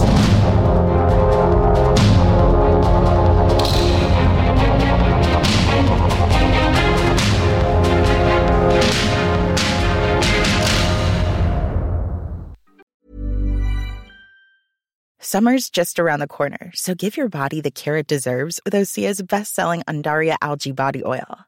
Created by infusing Andaria seaweed in barrels of botanical oils, it leaves skin silky soft and glowing. Plus, it's clinically proven to improve elasticity and deeply moisturize without feeling greasy. It's safe, clean, vegan skincare. Get 10% off your first order at oseamalibu.com with code GLOW, plus free shipping on orders over $60.